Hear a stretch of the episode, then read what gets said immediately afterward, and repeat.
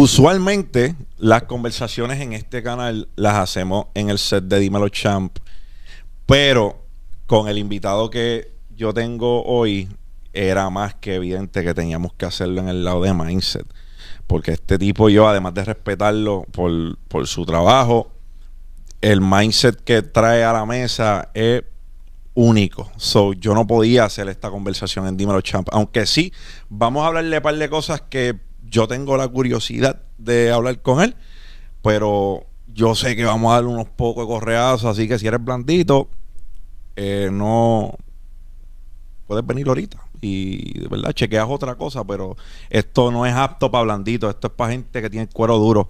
Me complace tener en el espacio de Mindset que hoy convertimos en un conversatorio a Javier de Jesús. ¿Qué está pasando, champ? Papi, gracias por estar aquí. No, gracias a ti por Coño, invitarme. Javi, eres el primero y es culpa mía, porque sin decir dónde estamos, le envío el pin y entro al edificio al lado, cabrón. ¿Qué pasó ahí? Somos así. Y ya soy pana del colombiano que quiero No, ahí todo. Eso es lo que me di cuenta, que cuando escucho, y no fui yo el que escuchó, fue Andy. Me dijo, pues ahí está Javier. Y lo, estábamos aquí, pero nosotros hacíamos que tú estabas en la puerta ya, ¿no? Cojones. Estaba en el edificio al lado, hablando No, con es que cuando primero llegó en el pin, ¿verdad? ¿Sabes que los pins siempre tienen como que unos metros range, de un un range. Y como decía el nombre de- Del del otro sitio, pues yo dije, pues debe ser en la parte de arriba. Y subí y ent- entonces no me contestaban, abrí la puerta y entré y todo. Y yo, y yo buena, buena, hasta que salió el hombre. Y yo le digo, papi, no te asustes, estoy aquí, está, todo bien. Aquí es que está Galinde. Me dice, no, no, él está por el otro lado. Pero ya, soy pana del hombre ya. Ya eres pana del Sí, hombre. ya es mi Pues pana. lo más importante.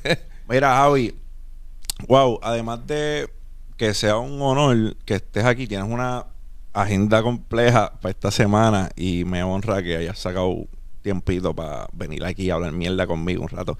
Que la manera que, como- que conectamos es peculiar, siempre hay un cabrón.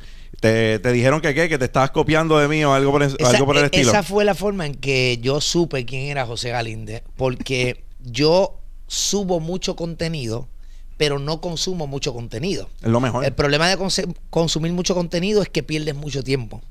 Y entonces yo, es- eso es una de las razones. Y la segunda razón es que cuando consumes mucho contenido, siempre hay cosas que te van a gustar y en el subconsciente se te quedan y a lo mejor en un contenido tuyo dices alguna frase que usa alguien y la repites y parece como que estás haciendo lo mismo que la otra persona. Yo trato de, por lo menos la gente que esté en mi área, no, no ver ese tipo de contenido para no caer en eso. ya, claro. Este, pero entonces una persona me escribió, ah, este, cuando era como que no era original, Ajá. que me estaba copiando de José Galinde y que dejara, o sea, que, que por lo menos pusiera como el quote de que José Galinde es el que lo está diciendo. Y yo dije, coño, mano, ¿quién será este José Galinde? Déjame buscarlo, porque si ¿Quién de será verdad este me- cabrón? Si no, no, yo dije, si me parezco a él, pues el tipo tiene que estar cabrón. y entonces ahí entré, empecé a ver tu contenido, me gustó mucho, me gusta lo que estás haciendo, yo creo que hace más faltan más personas que no lancen contenido que sea lo que quiere todo el mundo o la masa o que todo el mundo quiere hacer comedia, todo el mundo, o sea, estamos haciendo un contenido que lleva un mensaje que puede educar cada cual a su estilo.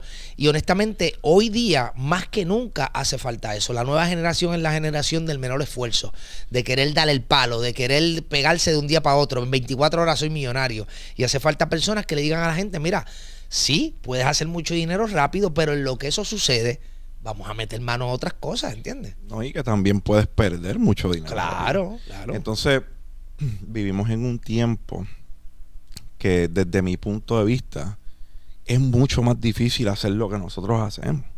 O sea, nosotros Sí. muy bien podemos tener una propuesta popular sin faltarle respeto a los que tienen propuestas populares porque los quiero y hacen excelente trabajo y tienen un alcance bravo. claro.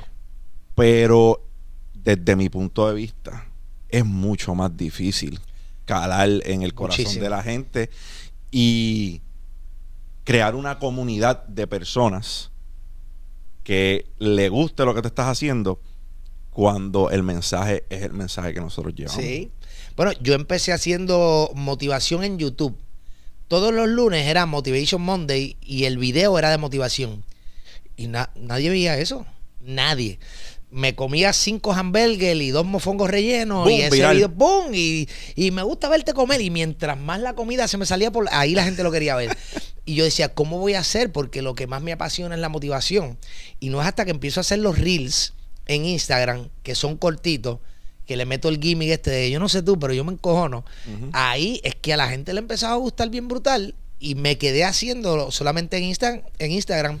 Y debe ser eso, que como es cortito, es rápido, me pongo mal criado, pues ya esa combinación de gimmick pues ha funcionado muy bien. Brother, y el algoritmo cambió.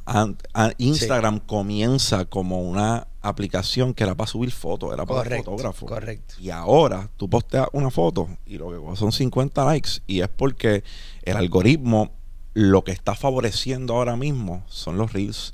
Y es para competir con TikTok. Sí, Se dieron sí. cuenta que estaban perdiendo mucho terreno y cambiaron la manera en la cual el algoritmo funciona. Yo he ganado 30 y pico de mil seguidores en cuatro meses. Buenísimo. Y eso se debe, y más en Instagram, que están sufridos coger, coger seguidores. Adiós. So, pues yo entiendo que tiene que ver con eso. Tiene que ver con que de ese tiempo para acá, de cuatro meses, cinco meses para acá, estoy subiendo uno, a veces dos al día, y es diario los reels. Y eso es lo que me ha ayudado Claro. a ganar un poco de terreno porque es difícil. difícil, pero eh, si pasamos por el proceso, cuando lo logremos, entonces ya, ya vamos a tener ese branding. Y vamos a hacer, porque como es, como es difícil, eh, a mí me gusta lo difícil, porque menos Claro. gente lo hace. La fila de lo fácil es muy larga. Y entonces cuando nos atrevemos a hacer lo difícil, sí vamos a tomar, va a tardar más tiempo, pero vamos a ser mucho más sólidos. ¿Entiendes? La gente nos va a respetar y vamos a ser muy poquitos. Entonces ahí es que nos vamos a poder destacar en todos los sentidos. O sea, vamos a tener alcance y vamos a generar dinero también. Hay un factor que yo entiendo que no nos favorece del todo también y es que nosotros somos de Puerto Rico. Y cuando digo que somos de Puerto Rico hablo de o sea, población. Aquí hay 3 millones de personas y hay muchos boricuas en el mundo. Pero cuando tú comparas nuestro contenido con creadores de contenido de, por ejemplo, México, tienen millones de seguidores, pero es porque Claro. el contenido de ellos tiene más alcance Correcto. número uno, esto es mi opinión, esto no, no está escrito en piedra, pero la manera en la cual nosotros hablamos es particular. Ellos tienen una forma un poco más, bueno, en, en ciertos aspectos tienen una, una forma un poco más neutral de hablar. So, yo entiendo que apela un poco más al público hispanohablante y su población es exponencialmente más grande que la de nosotros. Sí. So, yo creo que eso es algo que no, nos limita un poco en cuestión del alcance de nosotros.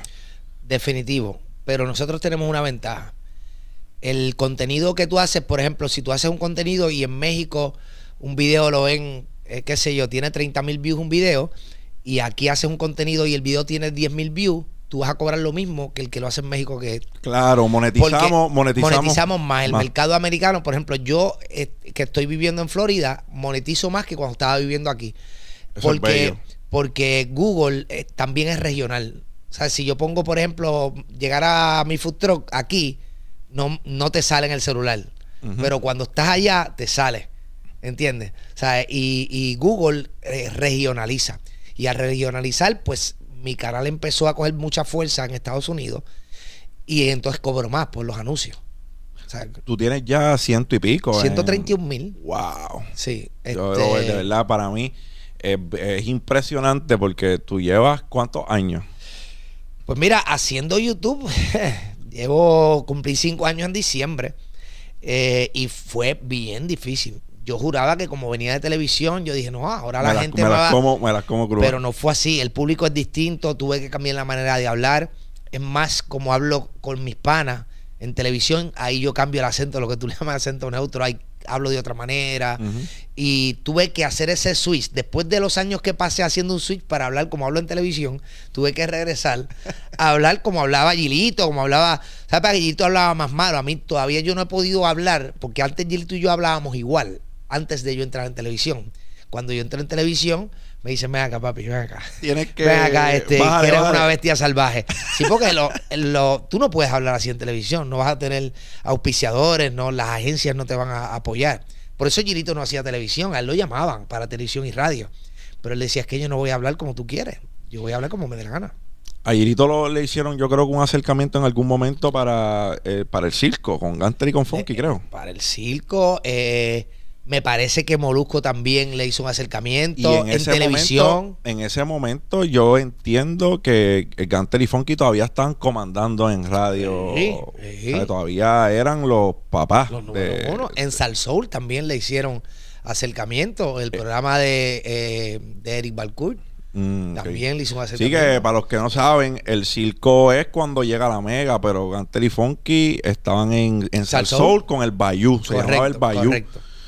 Número Y- uno. Y fueron, y siguieron, sí, o sea, ellos fueron número uno por mucho tiempo. sí. Ahora pues han perdido, ¿verdad? Un poco de terreno con, con los programas nuevos, pero siguen siendo leyendas en aquel momento, yo me acuerdo, y de allí salieron muchos talentos. De ahí salió Jay Muchísimo. Fonseca, para los que Muchísimo. no saben. Muchísimo. O sea, Jay Fonseca tenía un segmento con el Ganter y Funky en el circo que se llamaba La Furia. La Furia de Jay Fonseca. No, y Sal Soul era, era un palo, porque Sal, Sal Soul tenía al Gantel y Funky y tenía el programa con Molusco y Ali. Exacto. Que, o sea, era la emisora completa a cualquier hora, era Era durísima. un palis- durísima. un palote. So, ya que nos fuimos por el lado de Girito Brother, yo creo que tu hermano es una persona que cuando tú analizas lo que él estaba haciendo, cómo lo estaba haciendo, él tenía un plan, ¿sabes? Él, él, lo, lo, lo de él a lo mejor comenzó por algo esporádico, pero después de comenzar, yo pienso que él estaba siendo bien intencional en lo que estaba haciendo. No. No. No. Eso es lo grande del tipo. O sea, Gilito, primero Gilito no, no quería hacer video. El primer video de Gilito lo graba un tipo que le dice, mira, tú me dejas gra- grabarte, pues mi hermano hablaba así todo el tiempo. Y él estaba hablando así en una barbería. Y dijo, mira, déjame grabarte y lo subieron. Y en ese momento eh, tuvo como ciento y pico de views.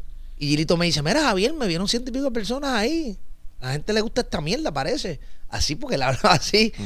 Y, y no fue como que voy a hacer otro video, no. Otra vez una persona, mira, pero vamos a grabarte. Después usó en uno en una tienda de gocha. Hasta que él dijo, pues mira, voy a hacer unos videitos. Girito no tenía formato, Girito no tenía, no voy a decir voy a grabar hoy. Girito no Pues podía mira- estar tres semanas sin grabar. Y le decía a la gente, estaba esperando un video mío, cabrón. Pues espera, cabrón, porque yo grabo cuando me saque los cojones. Girito no le importaba nada. Wow. Sí, pues sí. ve- de verlo de primera instancia, uno pensaría que él comenzó con eso siendo algo, ¿verdad? Un vacilón o no quería ni grabar. Y después como que le fue dando estructura. Me sorprende. Para nada. El tipo no tenía. Gilito hacía lo que quería cuando lo quería hacer. Gilito ni siquiera le importaba ganar dinero. Gilito no pensaba en monetizar. Le decía, es que a mí no me importa ni ser famoso, ni ganar chavo. Yo digo lo que me sale los cojones cuando quiero. O sea, él hablaba así todo el tiempo. ¿A qué se dedicaba Gilito en lo personal? Mano, Gilito ha hecho de todo. Gilito Ajá. hizo de todo. Gilito estudió en la Interamericana Administración de Empresas, pero en el momento que estaba haciendo video, trabajaba en San Regis, en el Hotel San Regis, y trabajaba también con la gente de Puerto Rico Limousine. Entonces, Gilito en Puerto Rico Limousine se convirtió como que en esta único, el único tipo que todo el mundo quería que él fuera el que lo llevara. Cuando venían magnates grandes de diferentes países, sí, porque Gilito era un tipo que leía mucho y estudiaba mucho. Tú te sentabas a hablar con él y él hablaba de esa manera, pero Gilito estaba bien preparado. Y podía hablar con gente de diferentes ámbitos. Y cuando viene un tipo a hacer negocio a Puerto Rico, se sentaba con él y Gilito tenía temas de conversación. Y se ganaba un dineral. O sea, estos tipos decían, si no es Gilito, yo no, No quiero, que ustedes me transporten. Entonces se volvían locos en, en el sitio de la limusina porque decían, pero es que mira, esa hora Gilito está en otro lado. Ah, pues tú dime, yo cambio el pasaje. Así. Y las Que eso propinas le que le daba- daban era, y Gilito dijo, chacho, aquí yo no me voy.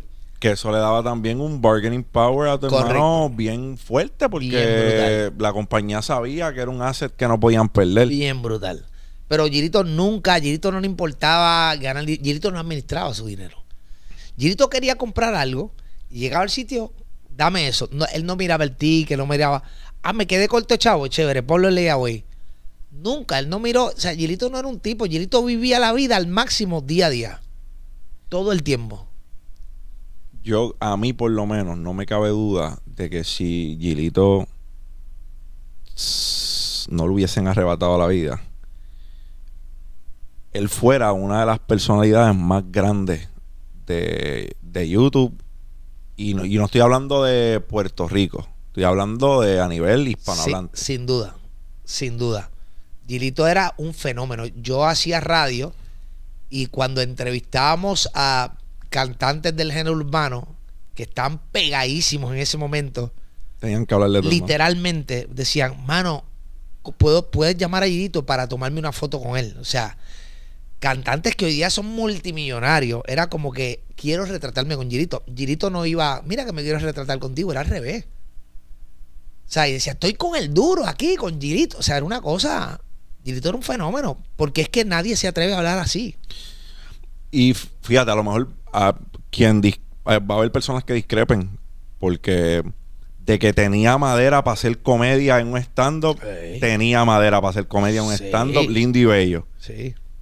Pero yo, desde acá, yo veo que su potencial más grande no estaba en la comedia. Yo digo. ¿En que- qué, ¿En qué tú lo ves? Puede ser. política.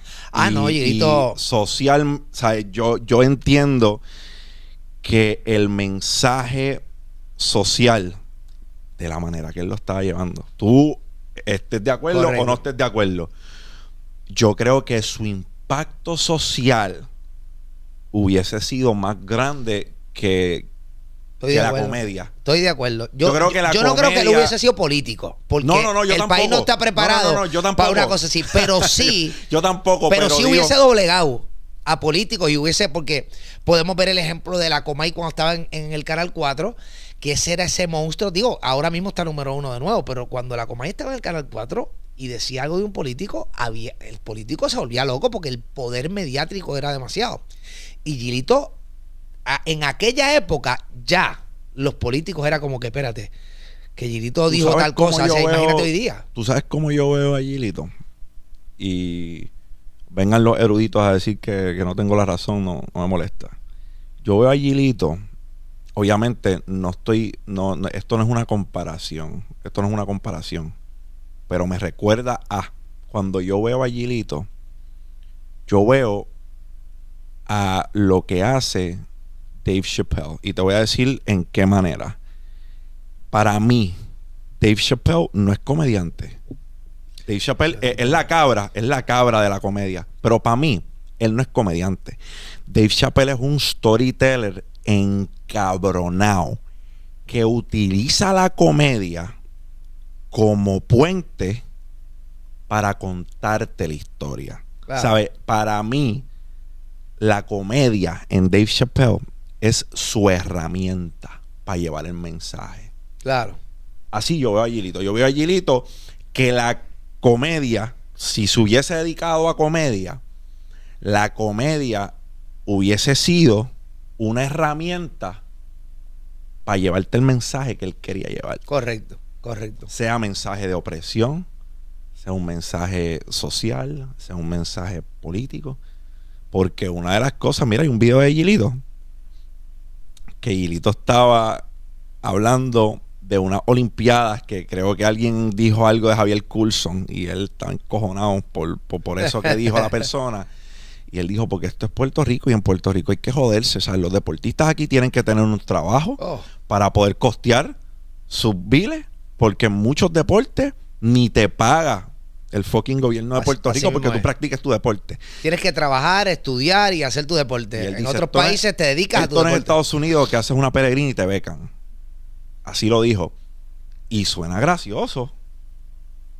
Pero es, ponte a escuchar la crítica que está dando Claro. ese hombre. ¿sabes? Cabrón, aquí los deportistas tienen que tener un trabajo formal de 9 a 5 y buscarse un peso por el lado para poder vivir y practicar su deporte. ¿sabes? No vengas a hablar mierda. y estudiar porque son jóvenes muchas veces y están estudiando. Ah, Yo pienso que los mejores atletas son los puertorriqueños. Tienen que hacer de todo. Mira, tienen, tienen que. eh, que iba, a- iba a decir una palabra, se trató de. Tienen que trabajar. Tienen que estudiar. Aquí no hay filtro. Tienen que salir con la Ahí jeva te- y tienen que salir con la otra jevita que tienen a la misma vez. Entonces, más practicar su deporte, coño, se desgasta cualquiera. Y encima de eso, y encima de eso ganamos, no joda. O sea, no joda. Sí, porque, No, o sea, Somos cabrones. no, no, papi, somos los más cabros, somos los más duros, obligados. Pues cuando yo lo analizo, yo digo, el impacto social que hubiese tenido este hombre eh, hubiese estado bien cabrón. ¿Qué edad tiene Gilito cuando pasa lo que pasó? Gilito era 11 meses mayor que yo. Yo cumplo 51 el 11 de junio, Gilito cumplía 52 el 10, 10 de julio. O sea, el 10 de julio de este año hubiese cumplido 52. ¿Y eso fue hace cuántos Que, años? que Gilito, Gilito muere el enero 5. Lo asesinan en enero 5 del 2014. Ok. O sea que fíjate también que él no era un chamaquito. Y YouTube, Conectaba con YouTube chamaquito. empieza en el 2007. Pero gente que hoy día tiene 21 y 22 años, que en el 2014 son 6 y 8 menos 21, 14, 15 años. No, espérate. Sí, más o menos, 15 años. déjame ver. 6, 7, 8 menos los 21, pues tenían, eh, ay Dios, 12, 13 años. Ajá. O sea, eh, y esos chamaquitos, hoy día es como que Gilito, Gilito, yo digo, pero... ¿Cómo? O sea, Gilito trascendía generaciones. Y gente bien mayor también. Gilito, Gilito, Gilito. O sea, que el tipo le gustaba a todo el mundo. A mí me sorprendía cuando. O sea, yo estuve en la época que Ritmo Arrieta más pegado estuvo. Yo salía con Ritmo a Plaza Las Américas, jangueábamos. Y. Que Raymond es una de las Sí, figuras no, en no, no, Puerto- olvídate. En Puerto Rico tú dices Raymond No, el más querido, lo máximo. Cuando yo salía con Gilito, yo no podía caminar. Con Raymond yo podía caminar. Con Gilito, recuerdo que una vez fui a San Patricio, me bajé. Yo, mira, para que me acompañe. Y me tuve que ir. Y tuve una hora y pico y no llegamos a la tienda. Entonces, ver gente bien mayor diciendo, ay, mira, mis nietos, yo soy loco con, con que mis nietos vean tus videos. Y yo decía, coño, pero. O sea, como habla Gilito y ella dice que mis nietos vean los videos, la gente lo quería. No todo el mundo puede hablar así y lo caer quieran. bien. O sea, la gente cae pesado. Bueno, nosotros caemos pesados. Gilito podía hacer lo que fuera. Es como, ponle el ejemplo de Sonja. Por ejemplo, Giselle Cifredo es maravillosa, magnífica, una mujer que yo admiro, respeto, productora, eh, actriz, animadora. Giselle Cifredo para mí es brutal. Pero Giselle no puede hablar como Sonja. Porque si, si Giselle habla no como compran. Sonja, No se lo compran. se empiezan a criticarla. Pero Sonja lo hace y, y cae bien. O sea, no todo el mundo puede hacer eso. Personalidad. Sí, sí. ¿Qué faltó por hacer con Gilito? Mano, yo todo. O sea, Gilito, Gilito hubiese tenido dirección. Si él hubiese tenido esto, una estructura. Se ha dicho, mira, vamos a hacer algo. Vamos a hacer video tres veces en semana. Vamos a hacer. Si hubiese tenido una estructura al día de hoy, era muy difícil que hubiese alguien por encima de él. Este, en lo que es YouTube. Y hoy día con, lo, con el TikTok de la vida. Y con el Instagram. Haciendo reel los mensajes de Gilito, o sea, hubiesen sido. Y personalmente a ti, como hermano, ¿qué te faltó hacer con tu Ah, no, muchacho. Tú me quieres hacer llorar, no virar aquí. No, no, no. no Mira. Gilito. Gilito es algo. El, el dolor de no tener a Gilito es algo que va. Tú aprendes a vivir con eso. No es algo como, ah, eso yo lo superé. No, no. Hay momentos que todavía es como que. Y, y nosotros hablábamos todos los días.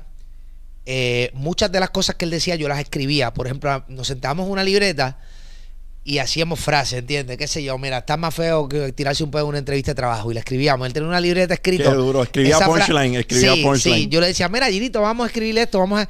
Y lo teníamos en una libreta y él se llevaba y en el mensaje no era que él decía, voy a decir el mensaje y voy a decir esto, no. Él leía eso y ya esos mensajes como que los tenía internalizados. Y según iba hablando, pan, y tiraba el palo. Y me decía, mira, Javier, ¿qué tú crees si hacemos esto? ¿Qué tú crees? Pero no era que él hacía lo que yo quería. No. Yo le decía, mira, Girito, vete por esta línea o vete por aquí.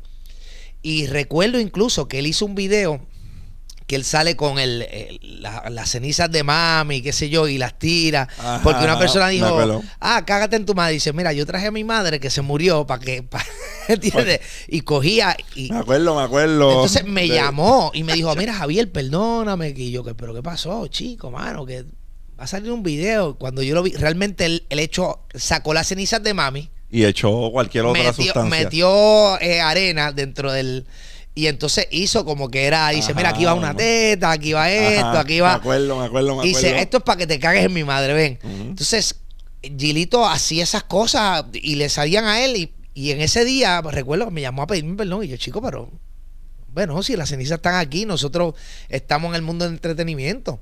Hay gente que le puede caer pesado, pues que le caiga pesado. Pero que Gilito tenía esa, esa mentalidad de, de. Gilito era muy noble, era muy sensible. Gilito era un tipo que realmente quería a la gente. Esa pantalla de ser el más hueputo y qué sé yo, era para tratar del mismo defenderse del Gilito noble, cariñoso. Gilito era el más cariñoso en casa. Gilito era el nene de mami. Gilito era el que le decía, mami, te compré esto, mami, te compré. O sea, Gilito era ese. Yo era más independiente. O sea, yo era el que salía a janguear desde chamaquito, Gilito no salía. Gilito estaba en casa y yo salía, yo lo jodía. Mira, Gilito, pero vamos a janguear. Gilito empezó tarde a janguear. Gilito era el, nene de, mamá, de, o sea, él era loco con mami todo el tiempo, yo no. Yo era por mi cuenta, apareciendo, jodiendo, yo buscándome problemas. O sea, eh, Dios me salvó de problemas, caballo. Yo de chamaquito era un tráfala, o sea, un tráfala eh, que yo no hice. O sea, pero tráfala, te digo, tráfala heavy. Y definitivamente Dios pasó un suceso en mi vida que yo dije, ok, esto es Dios. Esto es, más, ¿sabes qué? Lo voy a contar que se jodió. Yo nunca he dicho esto en mi vida. En ningún podcast ni en televisión. En un caserío en Carolina, este, pues que no voy a decir el nombre para proteger gente. Cuando yo tenía, me parece que estaba como en los 21, 23 años por ahí. Yo, pues tenía un buen trabajo. Perdí el, el buen trabajo porque era un trabajo en el gobierno y yo tenía una posición bien alta. Yo me había graduado de universidad, yo hice maestría y prácticamente estaba el director, el departamento, el director del departamento de Estado y el gobernador. O sea, yo no tenía jefe, yo tenía tres secretarias y pierdo el trabajo porque me dijeron que tenía que votar a una persona por ser del partido contrario. Y era una persona que trabajaba bien, que era una buena persona y yo me negué. Yo dije, no, mira, o sea, yo no tenía una mentalidad de político a mí tú trabajas bien y vas conmigo hasta el final, no importa tu creencia. O sea, yo entiendo, yo creo en la unión, yo no creo en estar peleando porque tú piensas una cosa y otra. Y ahí yo pierdo ese trabajo y yo pues tenía un carro que en ese momento, estamos hablando hace 30 años atrás. Yo pagaba 500 pesos de carro, sea, eh, tenía celular. El equivalente a probablemente mil dólares. Sí, entonces después quedarte sin trabajo, pues en ese momento yo empiezo a prestar chavo porque yo tenía una persona muy cercana que me dijo, mira, que era prestamista, y yo empiezo a prestar chavo en edificios del gobierno y dentro de eso esa ambición por querer hacer dinero rápido, porque yo decía, mano, yo no puedo quedarme en el piso, pues me metí en el negocio de la droga. Y eso nadie, yo nunca había dicho esto en mi vida. Y yo literalmente, y no era marihuana ni perico, o sea, literalmente yo iba al caserío, yo era como un runner.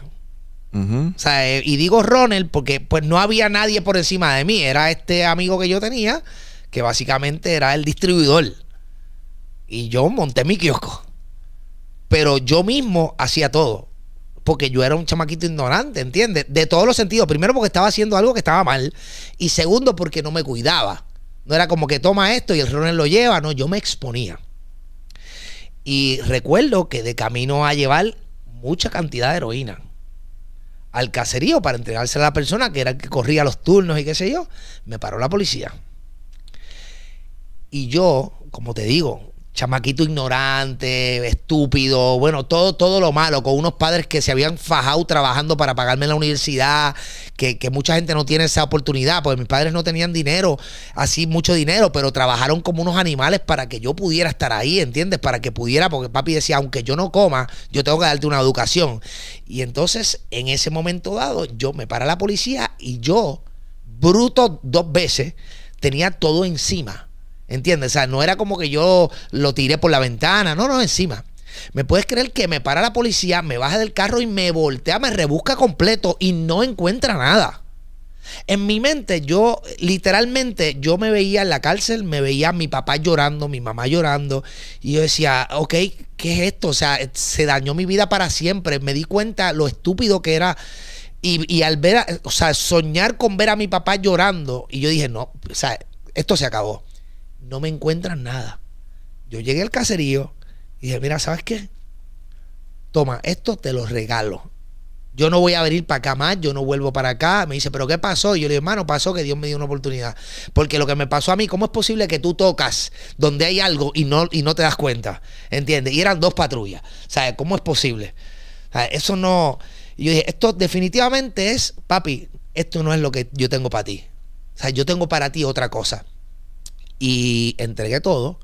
Ya en ese momento mis papás estaban sospechando porque el bruto yo con chavos en cajas de zapatos. O sea, ellos sabían que yo prestaba chavos, pero era como que, espérate, este tipo presta chavo, pero no. Y para que tú veas cómo es la vida, yo digo, lo mal ganado no dura. Yo prácticamente perdí todo. O sea, perdí todo el dinero que hice en ese momento, perdí. Y entonces ahí fue que me puse a hacer negocio. Pero en mi vida, yo digo, eso fue una oportunidad que me dio Dios, porque es que no, es que no, no, no cabe en la mente. O sea, te digo, me rebuscaron, pero, y malcriado y todo, una cosa brutal y no encontraron nada. Yo dije, ok, esto no es lo mío. De ahí mi vida cambió completamente. Eh, yo dije, si yo si me pasó esto es porque algo quiere Dios que yo haga algo. Yo siempre, yo siempre he sido una persona creyente en Dios. Yo no creo en pastores, yo no creo en. Yo creo en el que se arrodilla en la iglesia buscando esa esperanza. En ese yo creo. O sea, yo creo en la gente que mete mano y lucha. Pero definitivamente, yo eh, eh, creo en Dios porque me ha funcionado. Yo no le digo a nadie que crea en Dios, yo no estoy diciéndole, papá, tienes que orar, tienes que ir a la iglesia. No, tú vas si tú quieres. Yo te digo lo que me funciona a mí. Y a mí me ha funcionado. Y ese, yo creo que fue el, el momento más fuerte y culminante en el cambio de mi vida, por completo. De ahí yo no paré de estudiar, yo no paré de leer. Yo estudié 16 religiones yo empecé, yo me hice life coach, yo, ¿qué yo no hice? O sea, yo dije, yo tengo que estar, yo estuve preparándome, yo leía un libro todas las semanas, sin parar. Libros de motivación, autoayuda, libros. Yo quería ser una persona que le dijera a la gente, papi, por ahí no es. Pero tuve que pasar por ese proceso que me quizás nunca había hablado de eso porque me abochorna aceptar que tenía esa mentalidad estúpida. Pero yo creo que ya es el momento de decirle a la gente, mira, ¿sabes qué? hasta quizás yo que para algunas personas soy una persona que, siempre ha estado por el buen camino, que siempre, hasta yo caí en una cosa que era una, que estaba mal. Brother, eso te hace grande, eso te hace grande. Papi, estoy como, me siento como raro, pero a la misma vez como que me quité un peso. Aliviado. Porque yo nunca en mi vida había dicho esto a nadie. O sea, son muy pocas personas que saben esto. Mira, brother, número uno, eso te hace grande porque para, para las personas, la desdicha que tenemos nosotros cuando hacemos lo que nosotros hacemos, es que las personas piensan que para nosotros es pitches and cream. ¿Sabes? Que eh, yo he escuchado por ahí quién motiva al que motiva, ¿verdad? Porque es un espacio en ocasiones bien, eh, eh, es, solo, es, bien solitario. Porque todo el mundo te hace bien. Y puedes estar teniendo un día de mierda y no te han llamado ni para preguntarte cómo tú estás, porque tú tienes la herramienta. Usualmente tú eres el que le pregunta a fulano si sabes que está teniendo una situación. So, eso te hace bien, brother. Y número dos, ¿verdad? Yendo al punto que había dado de la religión, hace, hace varios días yo estaba hablando con unos amigos y hago la pregunta, ellos pensaban que era una pregunta capciosa, pero eso es lo menos que a mí me importa. Cuando yo conozco un ser humano, cuando comparto con un ser humano, tus creencias religiosas no, no afectan en nada la relación que nosotros podamos tener. Pero hago la pregunta por curiosidad. Hago la pregunta, ven acá, hay aquí este, agnósticos o ateos o demás. Y pues por ahí, por ahí, no, yo esto, aquello. Y se dio una conversación súper, súper cabrona. Y yo le digo, mira, yo comparto tu pensamiento en que religiones per se o personas, en el momento en el que el factor humano es parte de la ecuación, hay espacio, hay espacio para que se cometan errores, para fraude, para que las cosas corran como no tienen que correr. por eso, a mí se me hace difícil darle el voto de aprobación cuando estamos hablando de cosas que envuelven, involucran seres humanos como tal. Claro. Pero yo soy creyente. Claro. Soy creyente. No, y no, y no, y yo no creo en la religión. Yo creo que todas las religiones se crearon con un buen propósito. Todas. Claro, porque todas tienen un Dios, todas tienen, todas tienen una deidad. todas tienen no, no, que, que, todas tienen, que todas las religiones establecidas tienen Padre, Hijo, Espíritu Santo. Todas se parecen en muchas cosas. Lo que pasa es que hay religiones que la gente va por dos cosas, o por extrema curiosidad o por extrema necesidad. Y cuando hay religiones que la gente va con eso, o sea, eso es lo que llevan, esa desesperación, los líderes de estas religiones que la gente va con esa desesperación son seres humanos. Y ante la tentación de la desesperación viene este tipo que tiene chavo con cojones y está desesperado pasando por un mal momento y el líder de esa religión es un ser humano. Y ve esa oportunidad y a lo mejor tiene el hijo con una enfermedad. Pues ¿sabes qué? Le sacó la vida en chavos a este para justificándolo porque su hijo está enfermo. Entonces ese tipo de cosas es, es lo que yo digo. Mira, las religiones separan. Jesús no era religioso. Punto.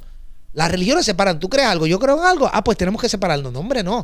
La unión, gente, tenemos que unirnos. Punto. Tú puedes creer en una política, yo creer en otra, en otro tipo de estatus. Tú puedes creer en unas cosas, yo en otras. Pero al final, todos somos creados igual, somos la misma energía, tenemos que amarnos todos, porque si yo no te amo a ti, yo no me estoy amando a ti, a mí mismo, porque tú y yo somos la misma cosa, la misma energía, hay una sola fuente en el mundo y estamos separados por un físico. Pero la verdad es que no hay separación. Al yo quererte a ti, al yo quererte ver triunfar a ti, al yo quererte, al yo alegrarme cuando te va bien, literalmente yo estoy progresando y yo estoy creciendo y yo me siento bien conmigo mismo y la gente no quiere intentarlo. Eso Punto. vuelve a tu vida, ese bien que tú deseas, esas Siempre. cosas que tú te alegras. Lo Y hables, lo pienses o lo hagas. Todo lo que Es tú- energía. no, y que son semillas. Lo que tú piensas son semillas, lo que tú hablas son semillas, y lo que tú actúas son semillas y todas ellas van a dar una cosecha. Entonces, ahora que yo me fui por el camino difícil, porque hacer las cosas bien es difícil. Es difícil, pero la remuneración es como plantar un bambú. Tarda muchísimo en crecer, pero cuando se asoma, va las millas para arriba. Claro, ¿Entiendes? lo que yo le digo a la y es gente. correcto. La paciencia es amarga con Es cojones. la cosa. La paciencia es, la- amarga. Horrible. Pero el horrible. fruto es dulce. El fruto es muy dulce. So, pues cuando nosotros hablamos, abordamos el tema tan extenso que puede ser de religión, yo les digo que la, la- y no religión, disculpa, me quise decir espiritualidad. Cuando Sí, sí, abordamos sí. la espiritualidad, yo le digo a ellos que la espiritualidad, en mi caso, es algo que tiene que ver con fe. Porque si personas con alto nivel de intelecto con un, o con un IQ que está un poquito por encima de la norma, si te dedicas a buscar, terminas agnóstico o terminas ateo. Bien fácil. Porque muchas veces, cuando aplicamos lógica a algo que tiene que ver con fe, le vamos a encontrar 20 patas al gato. So, para mí, se basa en fe. Y cuando yo abordo la espiritualidad, yo le digo a la gente, mira, si tú estás, si espiritualmente no es algo con lo que tú entiendes que tú tienes que conectar, eso está bien. Si tú te sientes bien como persona y no eres una persona espiritual, pues eso está bien, no tengo, no tengo reparo. Ahora Claro. a mí, ahora a mí, a mí, a José. A José le funciona que cuando las cosas no pintan bien, o que cuando estamos analizando la situación, y le hiciste el análisis a todos los factores, y a todo lo que pudiste hacer y no hiciste, o a todo lo que sí hiciste y como quiera las cosas no te salieron bien, y te sientas sin recursos, mirar hacia arriba y decir, sé que estás ahí, no estoy solo, a mí me ayuda. Papito, que no falla. Mira, yo, yo he tenido varios amigos ateos. Y varios, Juanvi, quiero y- mucho a Juanvi. No, yo también. A Juan, a Juanvi estoy a punto de convencerlo. Porque lo, lo puse en un callejón que, que lo puso a pensar. O sea, si tú realmente me das la oportunidad, y no te digo a ti, cualquier persona, porque me ha pasado y me dan la oportunidad de decirle, ok, yo te voy a enseñar cómo funciona la fe. Y empiezas a hacer lo que yo te digo, vas a ver la manifestación de lo que tú quieres. Ahora, tan pronto la veas, tu mente te va a decir, tiene que haber sido casualidad. O esto pasó, vas a buscarle la explicación lógica. Y ahí yo te voy a decir, ok, vamos a hacerlo de nuevo. Porque tú puedes pegar las cosas una vez. Pero que todo el tiempo tú digas, yo quiero manifestar esto. Así como decir, mira, vamos a manifestar que hoy alguien te diga, te voy a invitar a una taza de café. Y, y yo te enseño cómo hacerlo y tú vas a recibir una llamada o vas a salir, te vas a bajar a un sitio y dices, papi, ¿cómo tú estás? Mira, brother, quiero darme un café contigo, mano, para hablar. Eso va a pasar. Entonces, cuando tú lo haces correctamente, el problema de la fe es que la fe es la sustancia, la parte más importante de algo o la certeza de lo que tú esperas. Entonces, si estás, si estás seguro de lo que esperas, no estás impaciente, porque es seguro. Tú sabes que va a venir. No tienes que tener la impaciencia es no tener fe. Eso es la inseguridad. Eso es no tener certeza de lo que esperas. Pero cuando tú la tienes y generas la emoción que va de acuerdo a eso. Pues por ejemplo, tú puedes decir, yo sé que esto va a pasar ya ahí estás mal.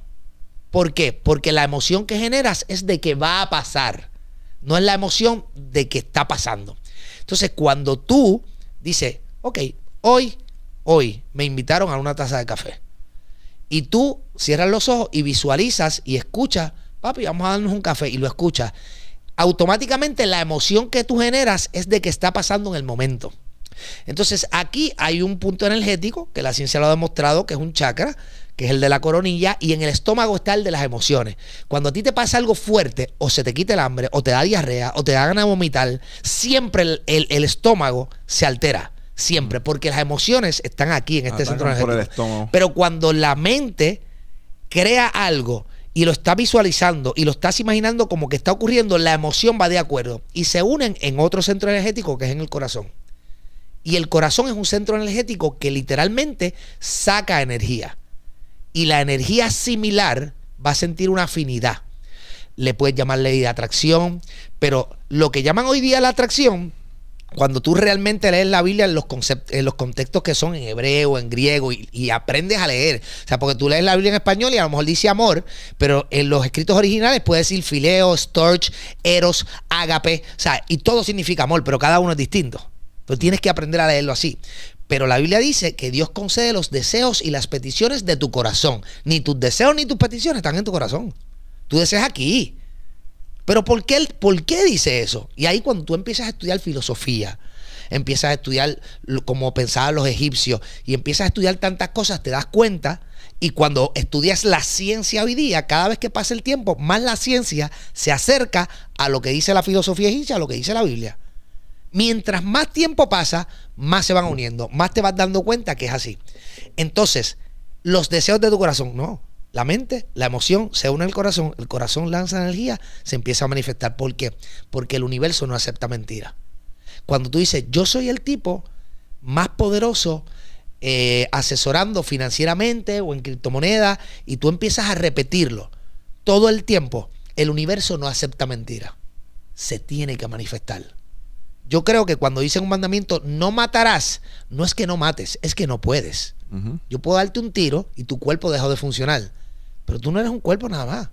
Fíjate que eso es tu cuerpo, eso es algo que tú tienes. Tus manos, tus ojos, tu cabeza, eso es algo que tú tienes. Tu nombre, que ni siquiera te lo pusiste tú. Son cosas que tú tienes, pero realmente tú eres un espíritu que para poder tener experiencia en el plano físico tienes que estar en un cuerpo. Pero cuando tu cuerpo deja de funcionar, tu espíritu sigue vivo, lo que está haciendo que tu corazón esté latiendo, que tus pulmones respiren, tú no estás enchufado a ningún lado. Hay alguna fuerza que va externa a ti y que te creó y que está haciendo que tú funciones. Si tú la quieres llamar energía, la llamas energía. Porque tú no crees en Dios o en eso, pues fantástico. Descríbeme energía. No se crea ni se destruye. Siempre ha existido. Descríbeme a Dios. No se crea ni se destruye. Siempre ha existido. Dios es el creador de todas las cosas. La energía es la creadora de todas las cosas. Me estás diciendo la misma cosa con dos nombres distintos. Pon el nombre que tú quieras. Pero entonces cuando tú realmente estudias y te preparas, te empiezas a hacer preguntas. Y empiezas a decir, ok, no, o sea, yo no leía la Biblia diciendo, ok, esto es así porque es así. No, no, no. ¿Por qué es así? Vamos al que dice el escrito original. Déjame hablar con fulano que habla hebreo. Déjame hablar con fulano. Y yo iba buscando, buscando hasta que llega un momento que tú internalizas y dices, esto es. Y cuando tú dices esto es, tú vas a decir, yo no sé por qué, pero esto es. Yo estoy seguro que esto es. Pero lleva un proceso de estudio. Y te das cuenta que lo que llamamos la ley de atracción no es otra cosa que la misma fe o que el miedo. Porque el miedo y la fe es la misma cosa. Una, estás pensando que lo peor puede pasar. Y otra, eh, tienes la certeza que lo mejor va a pasar. Tengo miedo a caerme. Hay una parte en la Biblia donde una persona dice, sucedió lo que me temía. Ah, claro. Va a pasar, va a pasar, y si esto pasa, y si esto pasa, ay, bendito, y si esto Y pasa. Pasa. Yo tengo una amiga que su mamá, que en paz descanse, le dio cáncer. Y ella le decía a todo el mundo, ella no quería decirle a la gente que tenía cáncer, ni a su familia, ni a su esposo, que único lo sabía era la hija. Y le decía a la gente, me dio artritis. Y cuando iba al médico, decía, es que tengo que ir para chequearme la artritis y voy a comprar las pastillas de la artritis. Ella le dieron tres meses de vida, duró seis años. Pero a los dos meses y pico de estar diciendo que tenía artritis, le dio artritis, artritis. reumatoidea.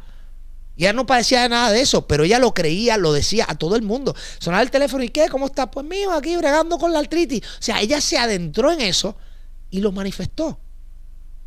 Julián Gil, se lo dije hace muchísimos años atrás, cuando nosotros teníamos un negocio, yo le digo, yo he conocido muy poca gente con tanta fe como tú, porque tú te crees, lo haces, lo actúas. Julián no salía en televisión, Julián no era prácticamente nadie, y Julián le pagaba un tipo con una cámara que no tenía rollo y hacía un photoshooting en el medio condado, un tapón de revolú, y él no estaba haciendo fotos ni nada. Él estaba haciendo el making de que ocurría. Él se eh, vestía distinto, decía que yo soy una estrella. Y yo decía, Julián, tú vas a dar el palo. Me decía Javier, y yo le decía, papi, tú vas a dar el palo. Tú estás haciendo todo lo que tienes que hacer para dar el palo. Tú honestamente te lo crees. Tú hablabas con él. O sea, y él consiguió unos negocios que nadie conseguía. Pues tú hablabas con el tipo y decías, no, este tipo es el bravo. Él honestamente lo internalizó. Él no hablaba contigo diciendo, yo le estoy metiendo un embuste cuando digo soy una estrella. No, él decía, soy una estrella. Y cuando tú lo veías, decía, el tipo es una estrella. Pero si tú te ponías a mirar, decías, pero, pero es que él no está haciendo nada. ¿Entiendes? Y lo manifestó. Y así hay miles y miles de historias de personas, 50 Cent, que dice, fake it until Sí, you make it. O sea, cuando tú realmente lo crees, al principio la gente va a decir que estás loco, que estás mintiendo. Fantástico, estás mintiendo en el plano físico. Pero cuando tú lo crees realmente y cuando tú lo visualizas, es real en el plano espiritual. Lo que pasa es que según tú naciste, entraste en un físico y estás en el plano físico, eso tiene un proceso para empezarse a manifestar. Claro. Pero no puedes dudar, tienes que sostener esa creencia. La creencia sostenida se convierte en tu modo de vida. Ese pensamiento que tú sostienes ahí todo el tiempo, todo el tiempo, ya tú te conviertes en eso. Eso ha sido parte, cuando tú analices tu vida, o cualquiera de los que esté viendo esto, analice su vida y está dispuesto a tener la humildad para reconocer que si están jodidos, es su culpa y analicen, van a decir, coño, tienes razón. Yo recuerdo que yo decía, me puedo joder. O yo recuerdo que yo decía, por aquí voy bien. Todo lo que tú has hecho con pasión lo hiciste porque creías en eso. Y obtienes unos resultados que otro que lo hace por querer imitar o por ganar chavo, no los logra. No los logra. Porque no está haciendo porque de verdad lo cree, lo está haciendo porque, ah, no, este lo hizo, pues yo lo hago. Esa es la diferencia. Entonces, cuando tú de verdad estudias y comparas, déjame ver qué dicen los Yoruba, déjame ver qué dicen los candomblés de Brasil, déjame ver qué dicen los evangélicos, déjame ver qué dicen los católicos, déjame ver qué dice la ciencia, déjame ver qué dice la filosofía egipcia, que tiene cuatro mil años antes de Cristo, que decía, el todo está en todas las cosas, no hay nada fuera del todo, nada existe si no está en el todo. Y tratar de definir o describir al todo es imposible, porque si lo describes lo limitas. Y cuando tú ves eso y lees la Biblia, lees el Corán, el Corán dice, infundió en un mortal de arcilla su espíritu. Mortal, alguien que moría. Era un físico. Cuando infundió su espíritu, ya no muere. Muere el físico. La Biblia, lo mismo. Creó el hombre a su imagen y semejanza. El Espíritu de Dios está ahí. Todo el mundo dice la misma cosa. Gandhi. O sea, los grandes, los grandes pensadores que han venido a la tierra, todo el mundo te lo repite. Y cuando tú lo analizas filosóficamente, es la misma cosa. Dicho de manera Pero, distinta. pero es tan fácil que nadie lo hace. Es tan fácil. Dice, es que no puede ser. Es que no puede ser. Claro, que tienes que trabajar, claro. Te tienes que joder trabajando, definitivo. Porque la fe sin obra es muerta. Yo puedo imaginarme que todo va a pasar y quedarme en casa viendo Netflix y no va a pasar nada. Tengo que poner manos a la obra.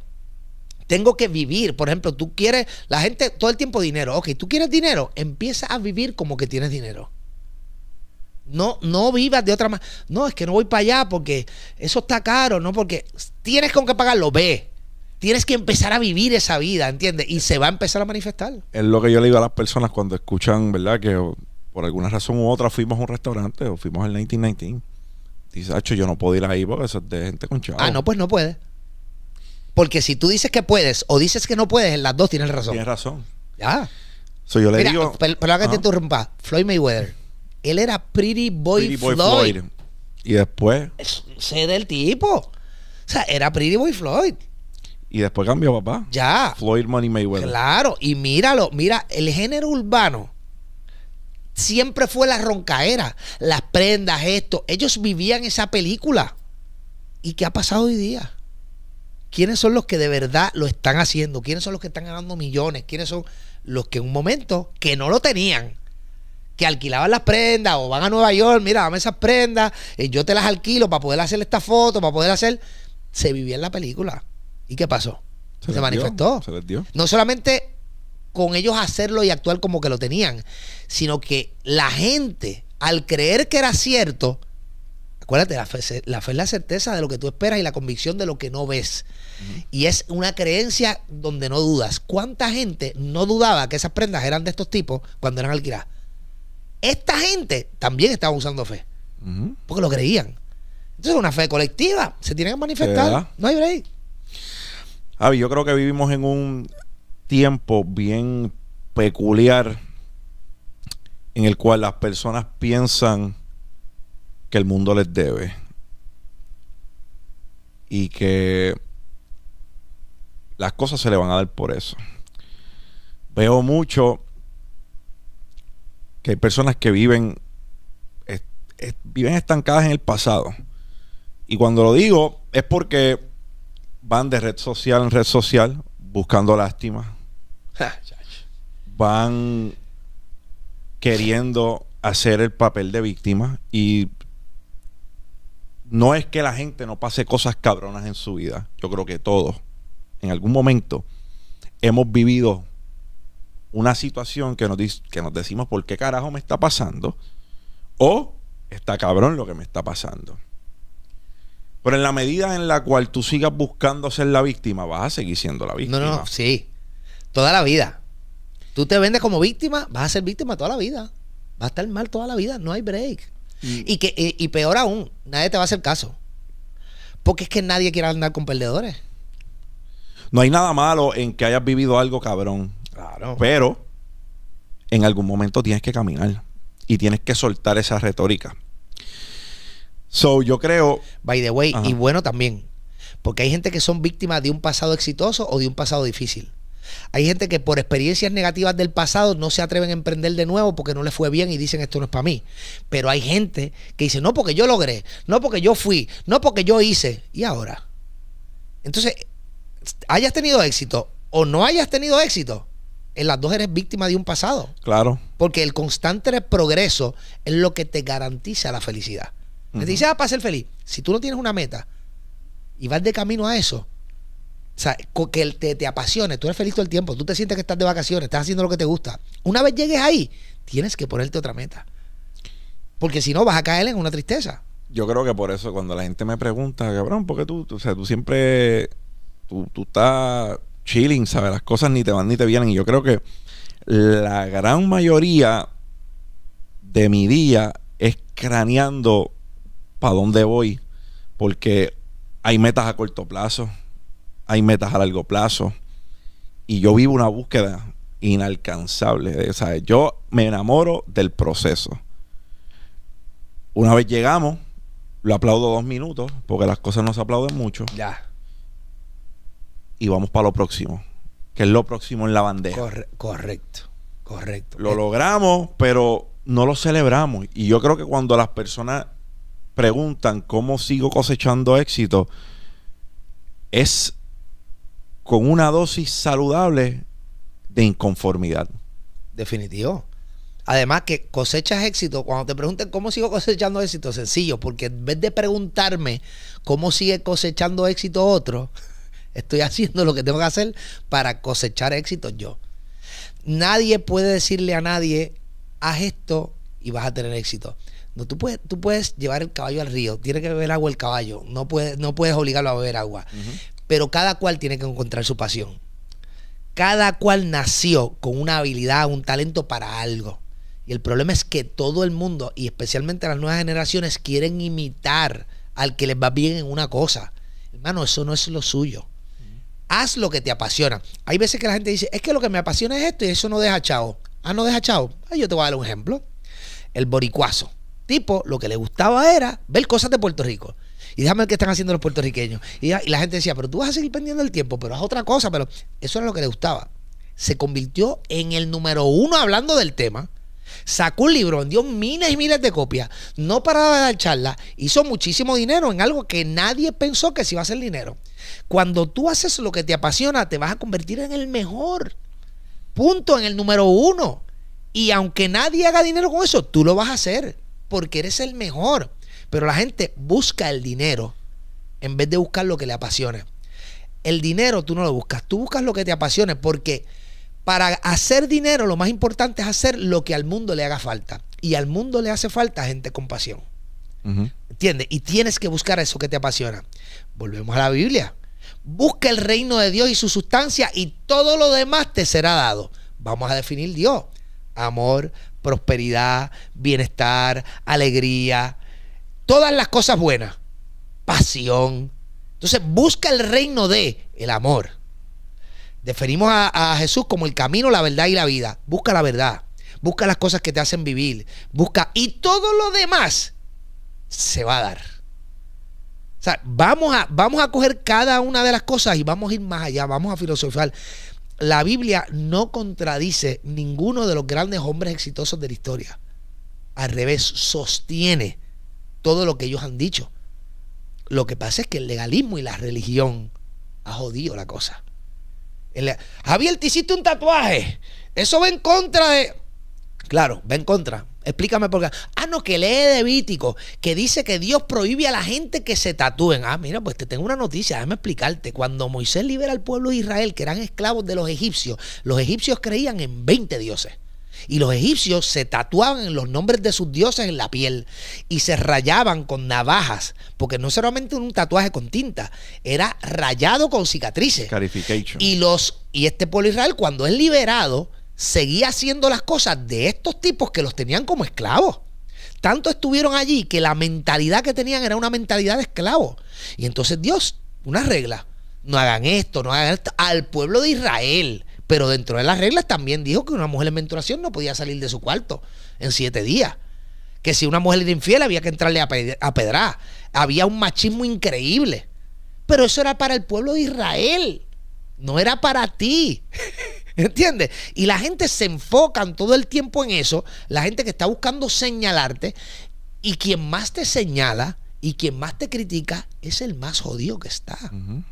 El que está bien y el que quiere progresar no te va a señalar, va a decir, ¿qué está haciendo este tipo? ¿Qué puedo aprender de él? ¿Entiendes? David Goggins, que es un tipo que admiro mucho, dice que cuando nosotros entendemos que todas las personas tienen un pasado, todas las personas tienen una vida en ocasiones que no es la mejor, debemos darnos cuenta que lo único que ellos han hecho mejor que nosotros es esconder su mundo jodido mejor de lo que lo hemos escondido nosotros. Ya está. Todo el mundo tiene jodienda. Hay quienes la saben esconder mejor que otros. Correcto. Javi, yo creo que estamos en el espacio idóneo para hablar de mindset. Vivimos en un Vivimos en un mundo de creadores de contenido que me hace cuestionar si somos mejor o peor personas cuando salimos de su perfil. Mucho respeto a todo el que haga lo que hace, pero no, eh, la palabra influencer yo creo que es una que nos debe poner a pensar.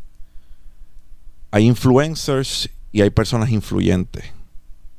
¿Mm? Yo no me identifico con el término influencer. Yo me identifico con creador de contenido. Creo que es una que cubre todas las bases. ¿Cuán difícil es hacer lo que nosotros estamos haciendo? Hay que trabajar mucho. Pero yo creo que en términos de influencer o influyente, todo el mundo lo es. La señora que limpia en la casa del nene que le dice algo y se lo aprendió, va a causar una influencia en él. La maestra en la escuela va a causar una influencia. El pana con que tú te pasas va a causar una influencia. Por eso es que no podemos andar con gallinas porque nunca vamos a volar como águila. Andamos como águila y poco a poco nos movemos hacia el grupo de personas que estamos eh, conociendo y compartiendo con ellos. Todo el mundo influye. Aquí la diferencia es la capacidad de influenciar, la cantidad de personas que puedes influenciar, no es la cantidad de seguidores, ni la cantidad. Yo digo, sigan a Linde y te van a seguir dos o tres. Pero yo digo, compra esto que es bueno y voy a vender mucho. O sea, todo el mundo tiene su esquina y todo el mundo tiene la capacidad de influenciar. Y yo no creo que el término influencer debe ser algo como para decir, ah, no, porque yo soy influencer. Es que influencia es todo el mundo. Vamos, mi perro fue un influencer. mi perro me enseñó cosas y aprendí cosas de mi perro. Entonces, estamos siendo influenciados por todo. Vamos, somos unas máquinas eh, influenciables. Lo que tú te pones y lo que yo me pongo viene por una influencia de moda. Tú no te viste como en el siglo XIX. O sea, todo el tiempo estamos siendo programados por los medios, por la sociedad. Aquí lo que debemos escoger es qué personas queremos dejar que nos influencien. ¿Qué personas, quién me puede influenciar a mí? Déjame empezar a seguir y a consumir el contenido de personas que me inspiren, de personas que están mejor que yo. No puedes seguir contenido ni juntarte con personas que están peor que tú. Porque entonces vas para atrás. Incluso tu mente se expande. Tú dices, ah, es que yo no me podría comprar esto. Si tú andas con gente que tienen esos carros y esas casas y todo tu grupo, aunque tú no lo puedas comprar en el momento, todo tu grupo es ese nivel, para ti eso va a ser normal. Porque toda la gente que está a tu alrededor lo hace. Y poco a poco tú te vas a dirigir en ese camino. Y lo haces sin darte cuenta. Porque tus temas de conversación, tu mentalidad, vas a estar hablando con ellos todo el tiempo, vas a cambiar la manera en que ven las cosas y te vas a convertir en eso. Yo una vez escuché a Rodolfo Font Padre hace más de 20 años. Si usted no tiene chavo para estudiar, péguese del que sabe. No se pegue del que no sabe. Usted se pega del que sabe. Entonces, yo consumo en Instagram del que sabe. Yo leo libros de gente que digo, ok, este, más allá de escribir, lo hace. todo lo que la gente con que yo, yo tengo amigos de todo, eh, eh ¿cómo te digo? Eh, clases sociales, tengo, pero para estar todos los días y hablar todos los días con ellos, no.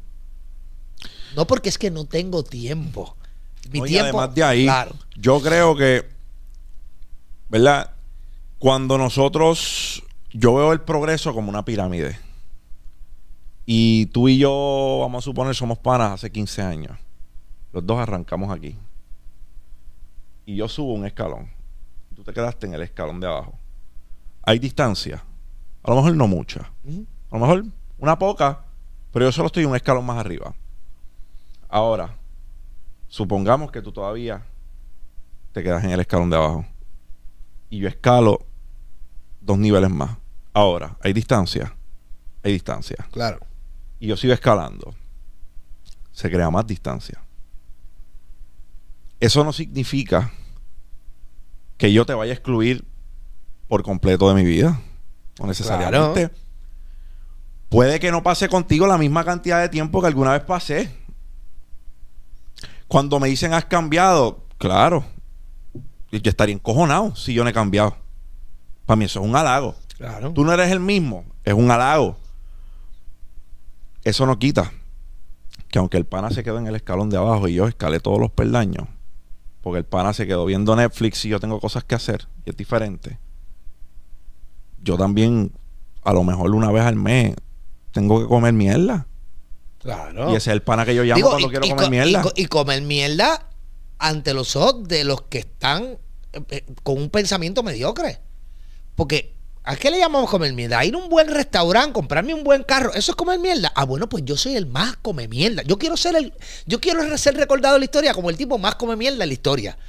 Si tú me defines a comer mierda porque voy a un sitio bueno, porque me junto con gente que están creciendo, porque me compro algo caro, claro, no comprarme para aparentar de que lo tengo, es porque me guste. Porque tampoco yo creo que yo debo estar comprando todo para que la gente vea que yo lo tengo. A mí no me importa que la gente vea o no vea. Pero si me gusta, lo voy a comprar o lo voy a tener. Si eso es el come mierda, yo no quiero estar, yo quiero ser el más come mierda de la historia. Yo quiero que digan, "Ah, Javier, ah, Javier de Jesús, sí, él vivió hace 50 años atrás y fue el más come mierda de la historia. Ah, pues fantástico. No, sí, porque desde el punto de vista de muchas personas, de muchos cabrones que no tienen nada que hacer, para uno parecer humilde, hay que estar jodido. Sí. Y no Hay que tiene, nada que, no tiene nada que hay ver. que andar descalzo. Y ahí es que yo tengo un problema. Porque yo no compro cosas para ostentar. Yo no compro cosas para impresionarte porque a mí me vale un culo. Tú no pagas mis biles, caballo. ¿Entiendes? Cuando yo compro algo es porque me gusta. Y ya. Ah, no tengo que postear fotos para decirte que lo compré. Si me tiran un video y salí con ellos, pues. ¿Eh? Muy bien. Aquí nadie, es más, en mis redes sociales no puede, nadie puede decir qué carro yo manejo. No lo pueden decir. Ah, no es que yo lo oculto. Si me ven por ahí, lo grabaron de casualidad, pues salió. Y no, y no puedo. Mira, hay gente que le gustan los carros. Le apasionan los carros. Y se tiró una foto con el carro. No lo está haciendo por joder contigo. Ya. Le gusta ¿Le el gusta? carro, puñeta. Déjalo en paz. Volvemos a lo mismo. Si Jesús hubiese estado en esta época, el más tipo que más le tirarían y más come mierda, entonces sería Jesús. Una vez una mujer vino a donde Jesús con un perfume de alabastro puro. Para que tú tengas una idea, en esa época se compraba en denarios. Un denario equivale a una jornada de trabajo de 8 horas de un obrero. Es como decir cuánto gano en el mínimo federal por hora por el periodo de un mes. Eso es un denario. Y se compraba en denarios. Cuando tú haces el cambio de lo que costaba ese perfume, era un extracto, es un perfume que hoy día costaría algunos 1.700 dólares. Y esta persona llegó, esta mujer llegó, ve a Jesús, rompe el perfume y se lo tira en los pies. Y le lava los pies con alabastro puro, que era este perfume. Estamos hablando, es como yo llegar aquí con un perfume de 1.700 pesos y romperlo y tirártelo en los pies. Los apóstoles dicen, qué desperdicio. Eso se pudo haber vendido y dárselo a los pobres. La contestación de Jesús es impresionante. Dice, a los pobres siempre lo tendrán. Él no dijo, yo soy pobre. Dijo, a los pobres siempre los vas a tener. En otras palabras, siempre tú puedes hacerle bien a los pobres. Pero a mí no. Y dice que vio con buenos ojos el acto de aquella mujer. Entonces, si eso pasa hoy día, si tú dices, déjame lavarme los pies. Y Déjame te compras un, un- con un- Aventus no, de un Creed. Aventus de Creed. O- o- y te dice, mira, ah, me gasté 450 pesos en un perfume y me estoy lavando los pies Me con esto. me- y lo me- subes a los, me estoy, Oye, la- me estoy limando los callos con él. y lo subes a Instagram, que va, by the way, que jamás Instagram tiene el alcance de la Biblia. Por eso No, está escrito la Biblia. exacto, o sea, y tú lo subes a Instagram, olvídate de eso que se cae el mundo. ¡Ah, qué linda, qué mira! Hermano, no. Nacimos en el mejor momento de la historia. Tú coges, todo el, todo el mundo tiene un celular. Tú coges un celular y tú accedes a información súper valiosa. Te comunicas con gente del mundo entero. Tenemos O sea, el mayor ah, acceso a información. Claro, claro. O sea, estamos, tenemos todo en la mano. Y, y tú me dices a mí que tú no tienes las herramientas. Por favor, es que es, es ese estado de conformidad, es buscar la excusa para justificar su mediocridad. Entonces, cuando ven a la gente teniendo éxito, tienen que crear una circunstancia para criticarlo, para decir, no, pero ese hizo tal cosa, claro. Tienen que justificar que ellos están abajo. Y te quieren bajar a todo cojón, para ellos sentirse acompañados ahí, en el grupo, ¿no? Porque él tío logró eso, pero es porque hizo esto y esto y esto. ¿Sabes? Y no es así. O sea, la humildad no tiene que ver con nada de tener dinero, tener prosperidad. No, No. A la miseria le encanta la Claro, compañía. yo trato a todo el mundo igual. Yo trato a todo el mundo igual. Oye, y yo no soy millonario. O sea, pero tampoco me molestaría ser multimillonario para nada. Si no quieres el dinero, regálalo. Úsalo para otra cosa. Ayuda a más gente. Abre escuelas gratuitas para la gente. Pero el dinero te va a ayudar a ayudar. O sea, te puede ayudar a mil cosas. El dinero es un facilitador. Claro. El dinero, cosas que son complejas, de repente, pues no son tan complejas cuando hace la utilización del dinero que debes hacer. Y si no tienes dinero, una relación sin dinero, no hay con qué pagar la luz, no tenemos comida, va a traer problemas, va a traer problema, discordia. es problema. Es una tensión en la relación que es difícil. Es problema y es algo que debes poder conversar. Correcto. Yo no soy consejero matrimonial, eh, ni me interesa tampoco. Pero en una relación. Pero los curas no se han casado y aconsejan. ¿Ah? Ah. Pero tienes que poder hablar de finanzas en tu relación. Definitivo. No puede ser tabú, ¿sabes?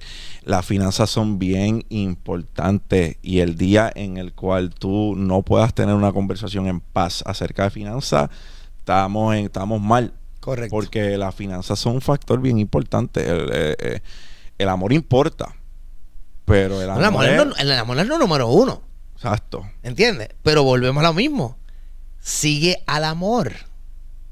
Y la finanza va a venir. Pero es al amor. No es, a la- no es al enamoramiento. No es a la emoción. La emoción de me siento bien. No, no, no, no, no. El amor es un fruto del espíritu. Él emana de lo que tú eres realmente, de tu esencia. Cuando tú haces lo que de verdad tú amas y tienes esa pasión, el dinero viene. O sea, que uno de los tipos que más ayudó a los pobres en la historia de la humanidad se llamaba George Bernard Shaw. Y él dijo algo que si lo dice Javier de Jesús o lo dice Galinde, nos sacrifican. Él dijo, es un pecado ser pobre. Entonces, viniendo del tipo que más ayudaba a los pobres y más se preocupaba por los pobres, decía, espérate, eso causó como que, y el tipo lo dijo en una tarima, y dice, ok, pecado es una transgresión a la ley, faltar a la ley. Tú tienes unos talentos y unas habilidades si tú no estás usando todos los talentos y habilidades que se te han dado con el propósito de hacerlo, tú estás rompiendo la ley. Por lo tanto, estás pecando. Pero si tú usas tus talentos y tus habilidades al 100%, el dinero llega. Tú no lo quieres, regálalo. Pero es imposible que no llegue. Porque el potencial que tenemos nosotros como seres humanos es ilimitado. Sea, nuestro espíritu es el mismo espíritu, la energía que no se crea ni se destruye. Yo le llamo Dios, tú puedes llamarle energía, tú puedes llamarle Alá, como tú quieras llamarle. No tiene límite, es una energía creadora. Eres creado imagen y semejanza de esa energía. Puedes crear un universo ante ti y puedes servir de ejemplo y inspiración para miles y miles de personas. Pero si no lo haces, pues te va a ir mal y echarle la culpa a otra cosa, echarle la culpa al divorcio, a la economía. a la- ah, bueno, perfecto. Si la culpa es de otro o de las circunstancias, nunca vas a progresar, porque no está en tus manos cambiar. La culpa es tuya, caballo. No seas charlatán, la culpa es tuya. Reconoce, ten humildad para decir, yo estoy jodido Porque no he hecho lo que me ha dado, lo que, lo que tenía que hacer. Yo estoy jodido porque he dejado de pasar oportunidades. Yo estoy jodido porque he estado distraído con lo que estoy viendo y no he estado enfocado en lo que quiero hacer. No he tenido una meta que ni la salud, ni la enfermedad, ni mis amigos, ni las demás personas, ni la familia se puedan interponer entre eso que yo quiero. Eso es lo que tenemos que hacer. Porque la única manera de inspirar a la gente es haciendo lo que tienes que hacer. Y es como único el dinero se va a sostener. Tú ganas dinero de la manera incorrecta, sin tener pasión, y lo vas a perder. Me pasó. Lo perdí todo. Dos veces. Pero cuando lo ganas de la manera correcta, no lo vas a perder porque te convertiste en una persona que literalmente genera dinero. No importa lo que haga. No tienes miedo a perderlo todo porque ya tú sabes. Tú, dices, no, es que, que yo hago más.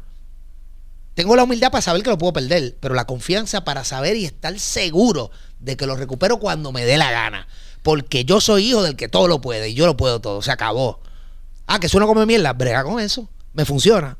A lo mejor tú no eres come mierda, pero no te está funcionando. A mí me han dicho muchas veces, ah, pa- parece que tú no has estudiado no eres familiar con el término desigualdad. Y yo digo, no, no, yo soy bien y yo to- estoy totalmente claro de que existe desigualdad. Lo que pasa es que mi contenido, cuando tú hablas de desigualdad, tú hablas de extrema, eh, pero extrema pobreza. Y eso le aplica a los nenes de Senegal Claro. que no tienen dónde verme. No tienen un teléfono. No tienen una computadora. Si el que te lo está diciendo no puede decir que es desigual. Porque tiene lo mismo que tienes tú, Ya. las mismas herramientas, Ya. pero él ha escogido otra cosa. Ya. Es más fácil irse a janguear que comprar un libro, pero no es estudiar. Vamos, que no hay ni que comprarlo. Tú metes internet ahora y lo lees.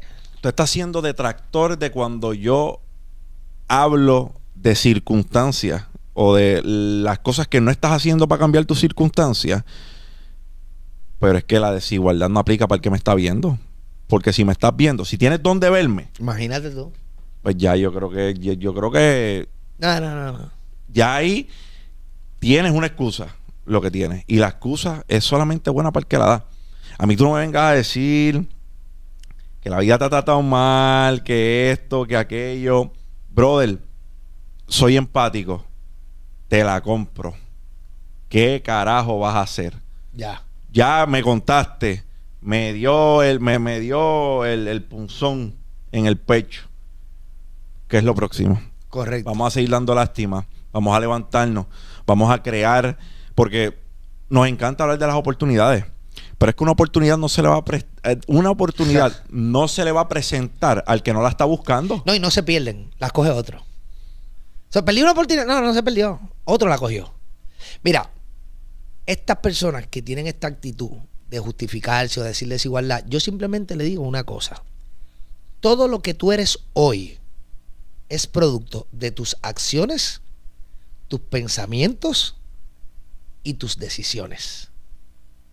No, que yo estoy así, que me pasó esto. Ok, ¿qué te pasó qué? No, que salí y pasó esto otro. ¿Quién decidió salir? Tú, ¿verdad? Claro. Que todo lo que tú estás viviendo hoy, hasta que tú no tienes los cojones para admitir que todo lo que tú estés viviendo, sea bueno o malo, es producto de tus acciones, tus decisiones, tus pensamientos, tú estás jodido. Tienes que, tienes que decir, coño, es cierto. Yo fui el que decidió esto. Ah, que me casé y esta mujer que me trató mal o este hombre que me pegó cuerno. Tú empiezas a salir con un hombre o con una mujer y tú algo te dice, coño, aquí no es.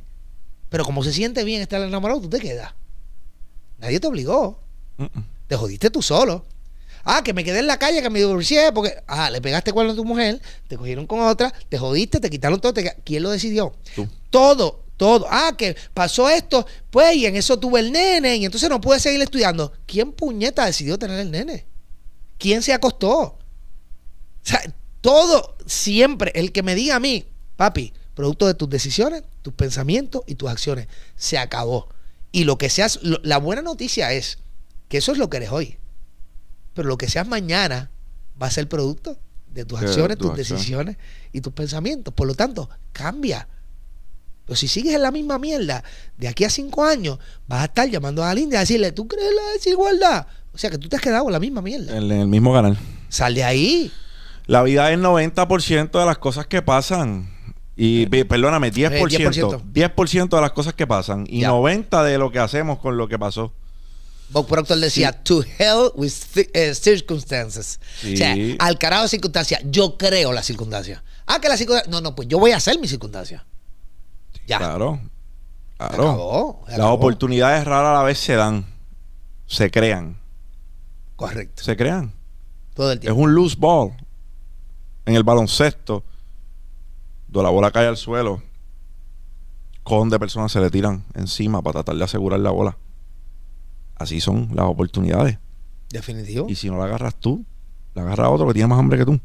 Pues eso es lo que pasa, llegan a niveles y entran en un estado de complacencia también, que esa es otra vertiente. Ya hablamos del que no ha logrado un carajo.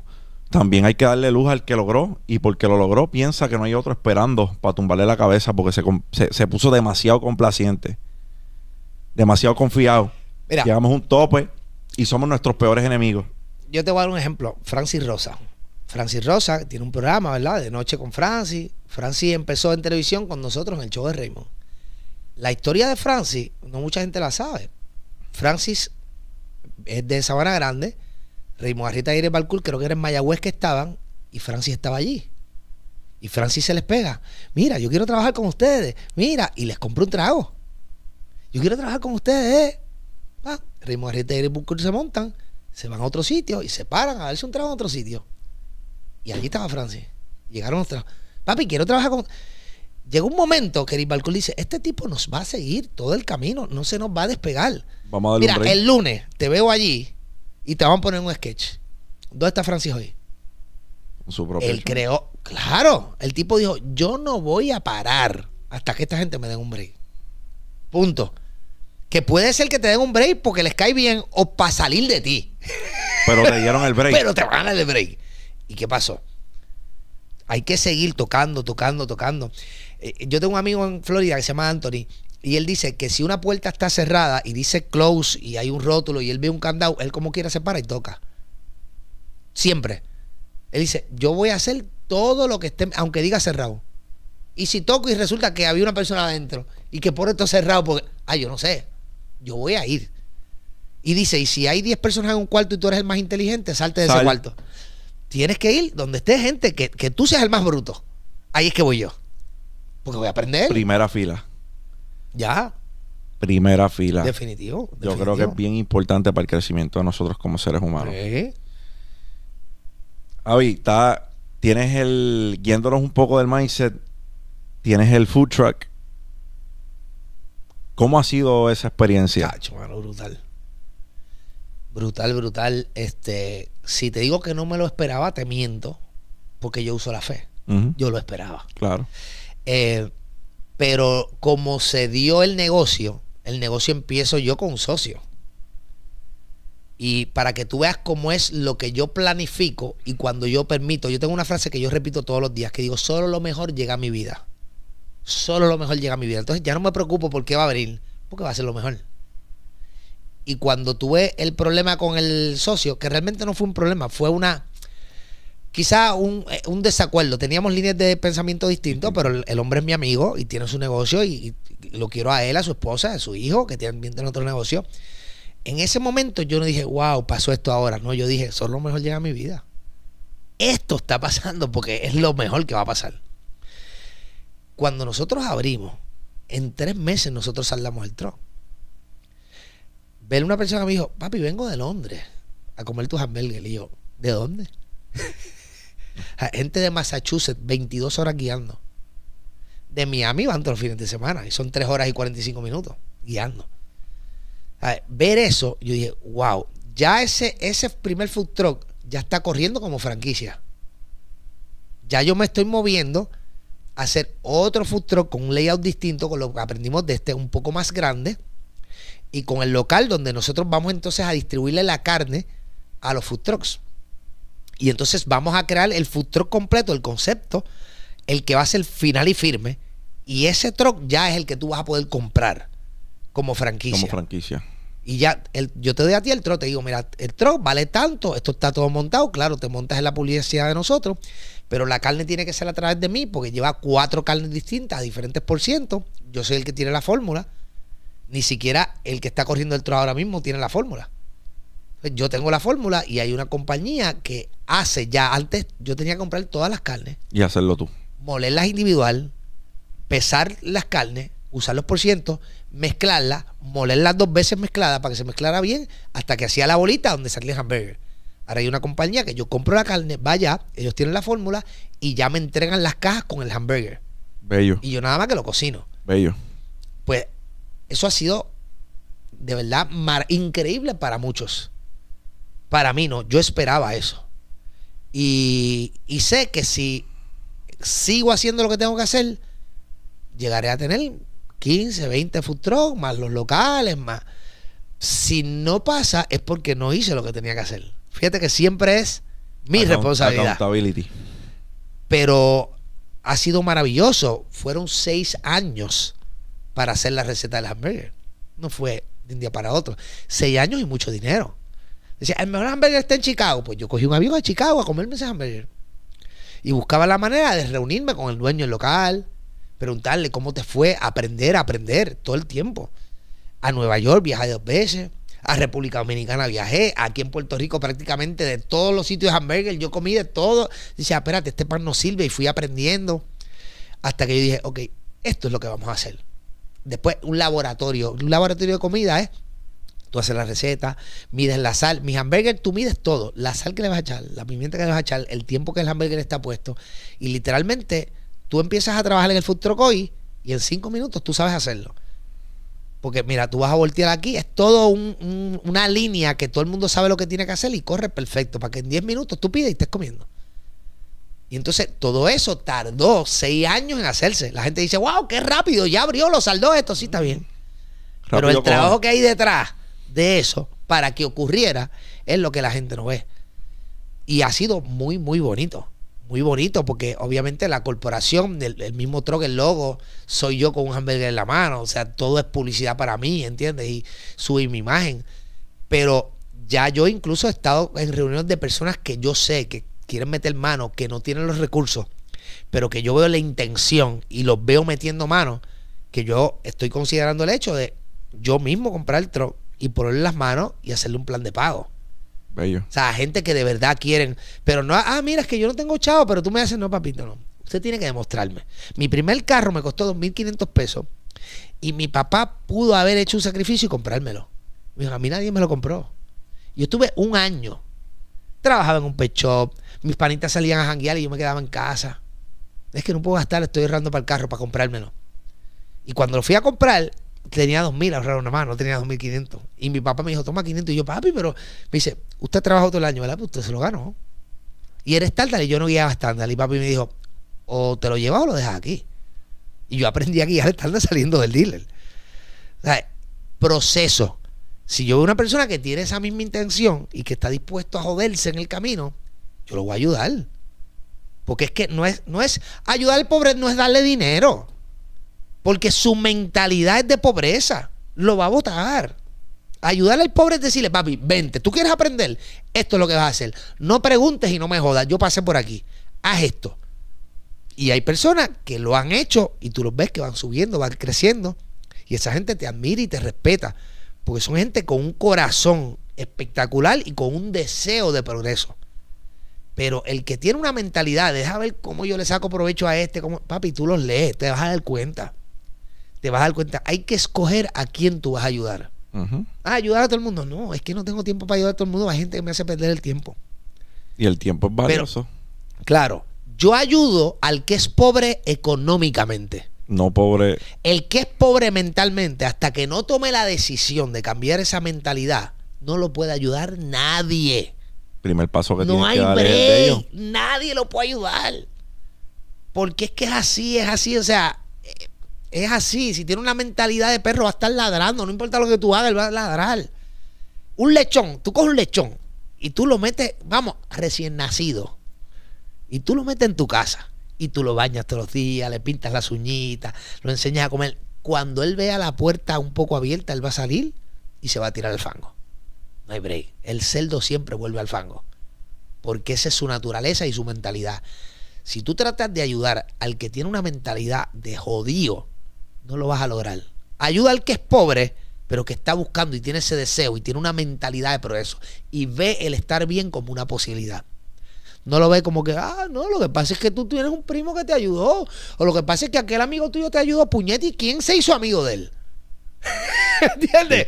Ah, no, que él está ahí porque tiene un pana que tiene chavo y lo ayudó. Ah, sí, porque tú crees que los que tienen chavo, como tienen chavo, te van a decir, vente, toma los chavos. No es así. Tú te ganaste el respeto, tú te ganaste el cariño de ese amigo, tú trabajaste esa amistad.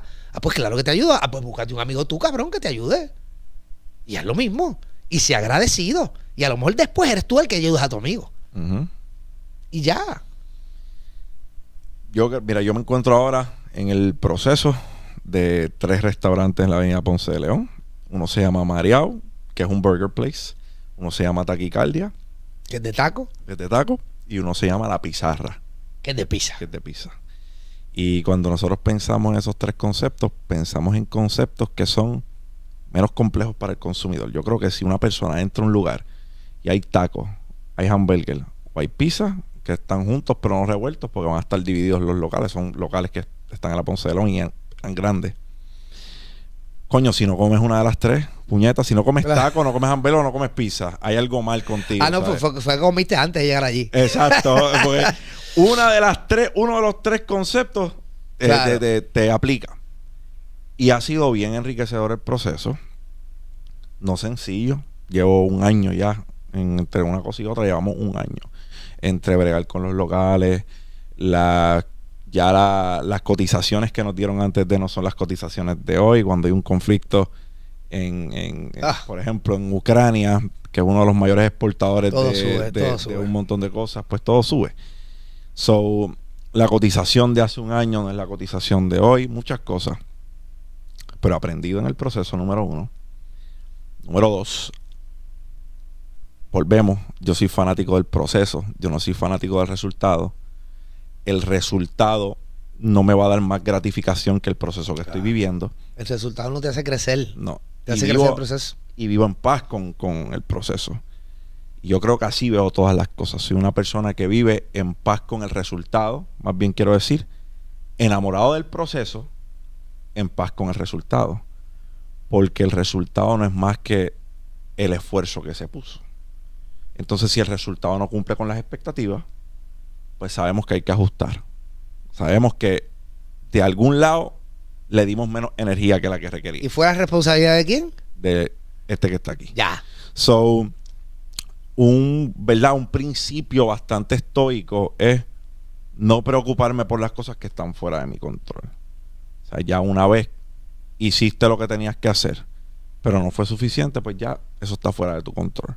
Encabullamos, volvemos y tiramos. Vamos para la próxima. Ya esa no puedes, ya esa, en esa circunstancia a lo mejor no puedes enmendarla, porque se te fue la guagua ya. Pero siempre va a haber una oportunidad de enmendar en otra cosa a lo mejor. Y yo, por lo menos, me vivo los procesos. Me vivo los procesos desde el, desde el primer tornillo. Este estudio, como tú lo ves, que llegaste y me dijiste, coño, papi, esto me gusta, esto lo. Esto era una, esto era una visión. Y requiere de paciencia y requiere de acción. Claro. So, me he vivido ese proceso. Y valor. Claro, mucho valor. Me he vivido ese proceso y para cerrar, porque sé que tienes cosas que hacer en el día, te admiro mucho. Eres ejemplo para muchas personas, aunque a lo mejor hay personas que no, no, no, no te lo dicen, pero yo ciertamente te expreso que ha sido inspiración para mí. El trabajo que has hecho en tus plataformas marca un legado. Hay quienes lo hacen por el dinero, hay quienes lo hacen porque cuando ya no estén aquí, marquen un legado. Definitivo. Es, es, eso es lo que me mueve. Tu hermano y, a lo y mejor agradec- y agradecer a mi padre por lo que hizo por mí. A pesar de que yo hice tantas cosas que no debía, o sea, aunque él no está, yo espero el momento de verlo de nuevo y decirle, papi, lo hice bien. Te jodiste, hubo momentos que no comías, hubo momentos, pero mira lo que te di, mira lo que logré. Ese es mi, eso es lo más que me mueve y la gente. habiendo dicho eso, por menos calculado que haya sido tu hermano, eso fue lo que él creó. Él creó un legado. Correcto. Todavía lo recordamos. Todavía cualquier creador de contenido contemporáneo, claro está. A lo mejor los menores no, no, ¿verdad? Los, los 10 o 12 años menores que, que yo no, no tienen la información, pero ciertamente si lo escuchan van a, van a tener esa curiosidad de ver quién era. Yo te puedo decir que tu hermano dejó un legado. Por menos intencional que fuese, dejó un legado. Y yo te digo a ti que lo mismo estás haciendo tú. Estás dejando un legado. Te admiro, mucha admiración, mucho respeto. Eres, eres, eres inspiración para muchas personas. Volvemos tener más de 100 mil suscriptores en YouTube. La gente piensa que hacer contenido es fácil. Y tú eres un one man show. Tú grabas, tú editas, tú subes.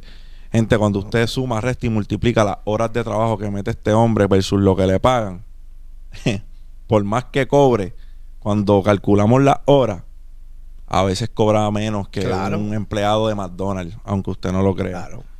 So, es mucho esfuerzo, mucho sacrificio, mucha dedicación. Eres un ejemplo. Estás haciéndolo con un mensaje que de bien. Estás transformando mentalidades que no es fácil.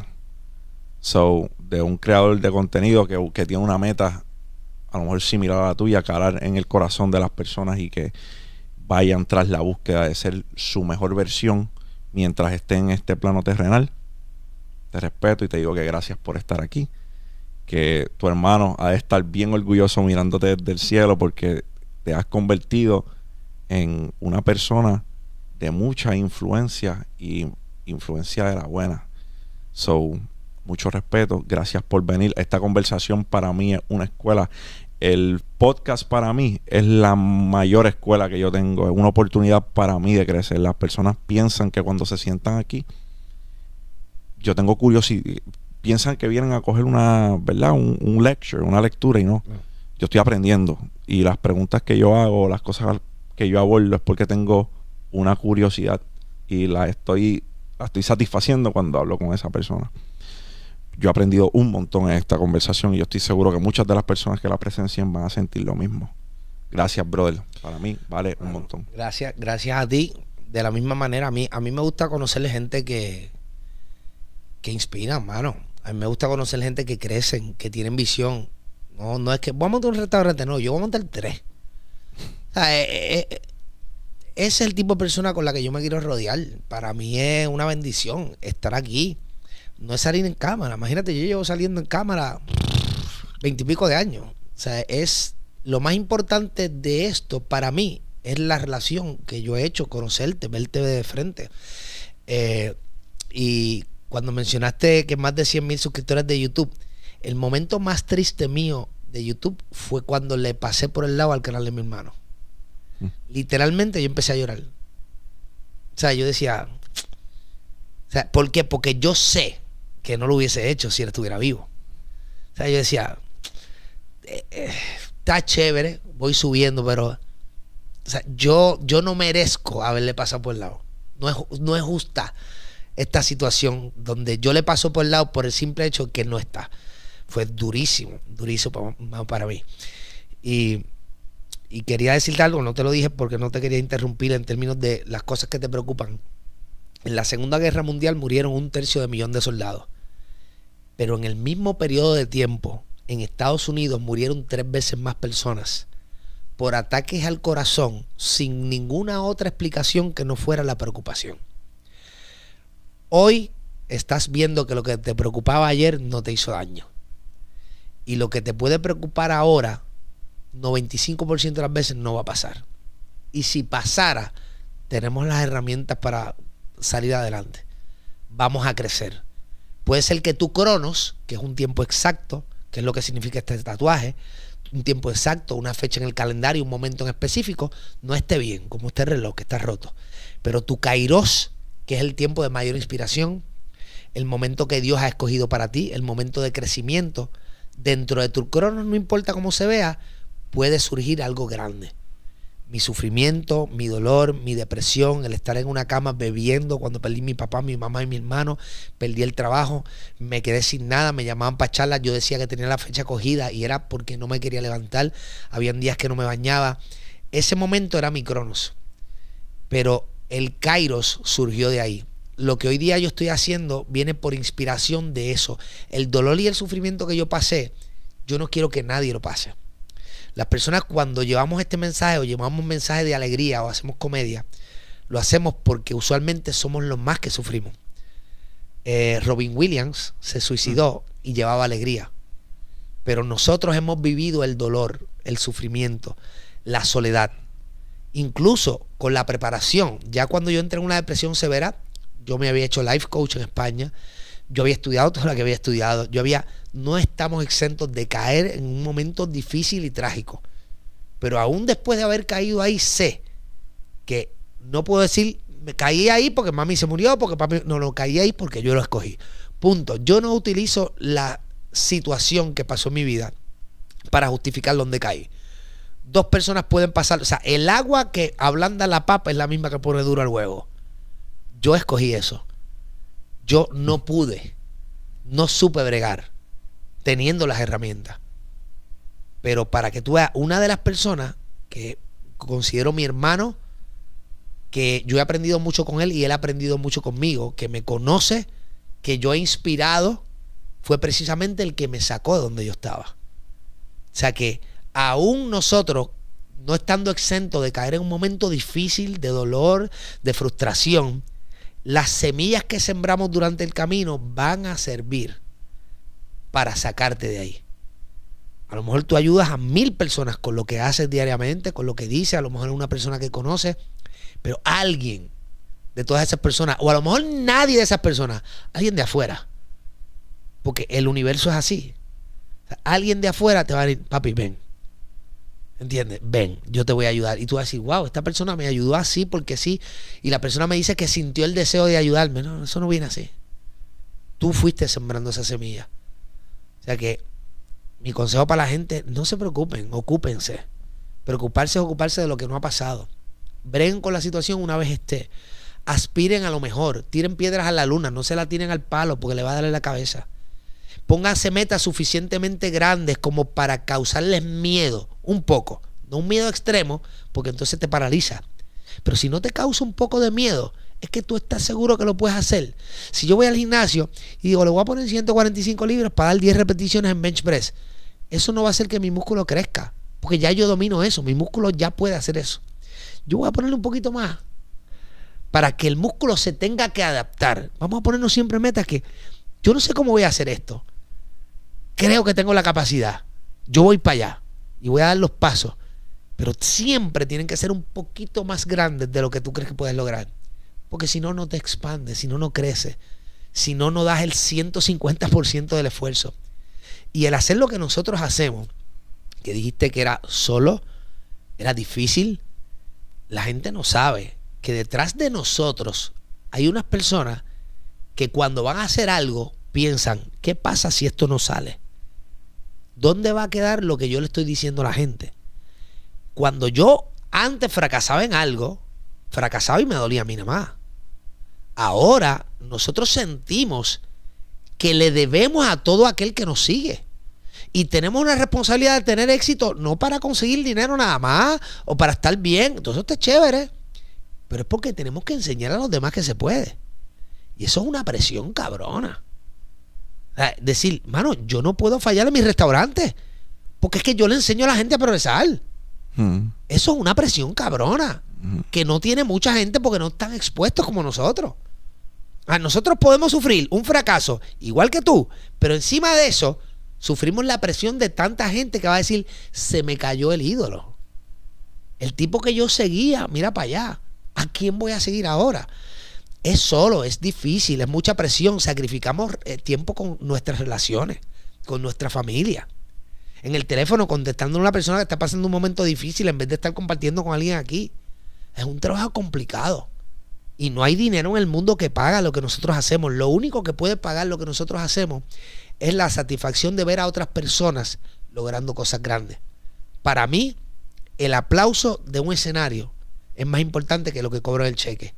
Y el cariño de la gente que apoya y me quiere y ha estado ahí en mis momentos más difíciles, papi, sigue para adelante, voy a ti, en momentos donde me he decepcionado yo con mi acción, ver gente que en algún momento dado pudimos ayudar con lo que hicimos y que te levantan, olvídate de todos los chavos del mundo. Y a mí me gustan los chavos. Pero papi, o sea, tú puedes quedarte sin nada y las semillas que tú plantaste van a hacer que tú estés arriba de nuevo. Por eso es que yo tengo la seguridad. No es porque yo tengo la mentalidad de Elon Musk, ni, ni soy el que más sé de negocio, ni... No, no, no. Yo sé que cada cosa que yo hago, digo, que actúo, siempre tiene eso en mente. Esto es una semillita. Yo no tengo miedo a perderlo todo para nada. Porque yo sé que voy a volver a lograr lo que sea.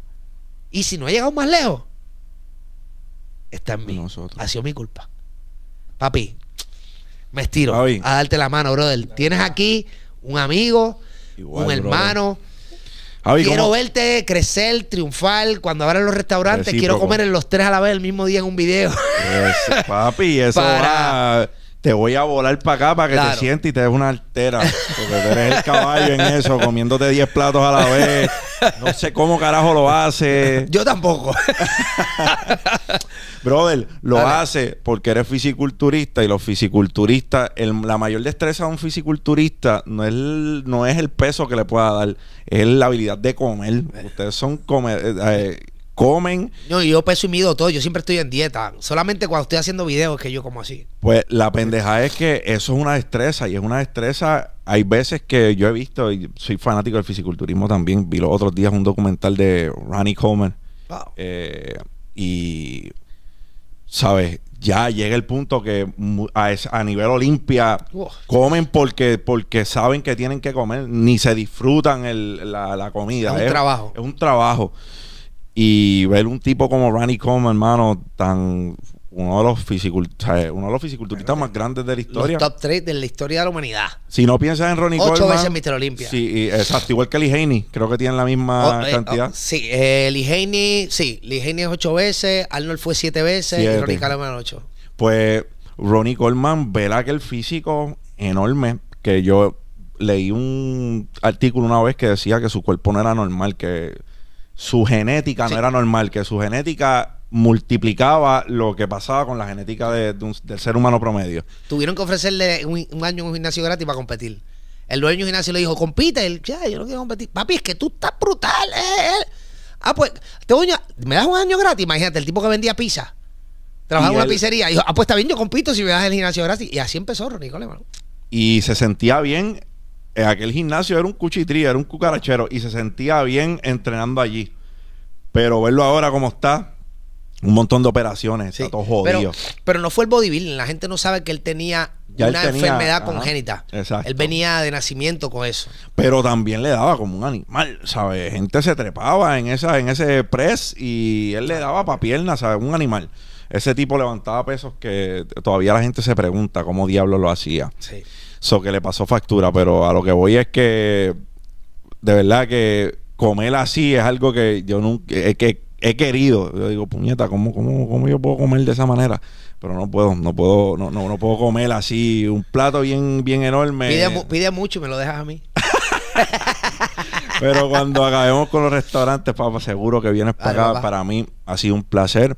Redes sociales, Javi, ¿dónde te consigues? Javier de Jesús PR en todos lados. En YouTube, Javier de Jesús PR, en Instagram, Facebook, Twitter, TikTok. Javier de Jesús PR en todos lados. Eh, me consigues ahí. Esta queda como top 5 de las conversaciones que yo más me he disfrutado, brother. Eh, más allá de eso, gracias por estar aquí. Gracias por sacarle tu tiempo. Sé que la agenda está complicada esta semana. So, gracias. Aquí tienes un amigo. Eres inspiración. Sigue haciendo lo que haces. Este es el primero. No va a ser el último. No. Porque ¿Qué va a hacer?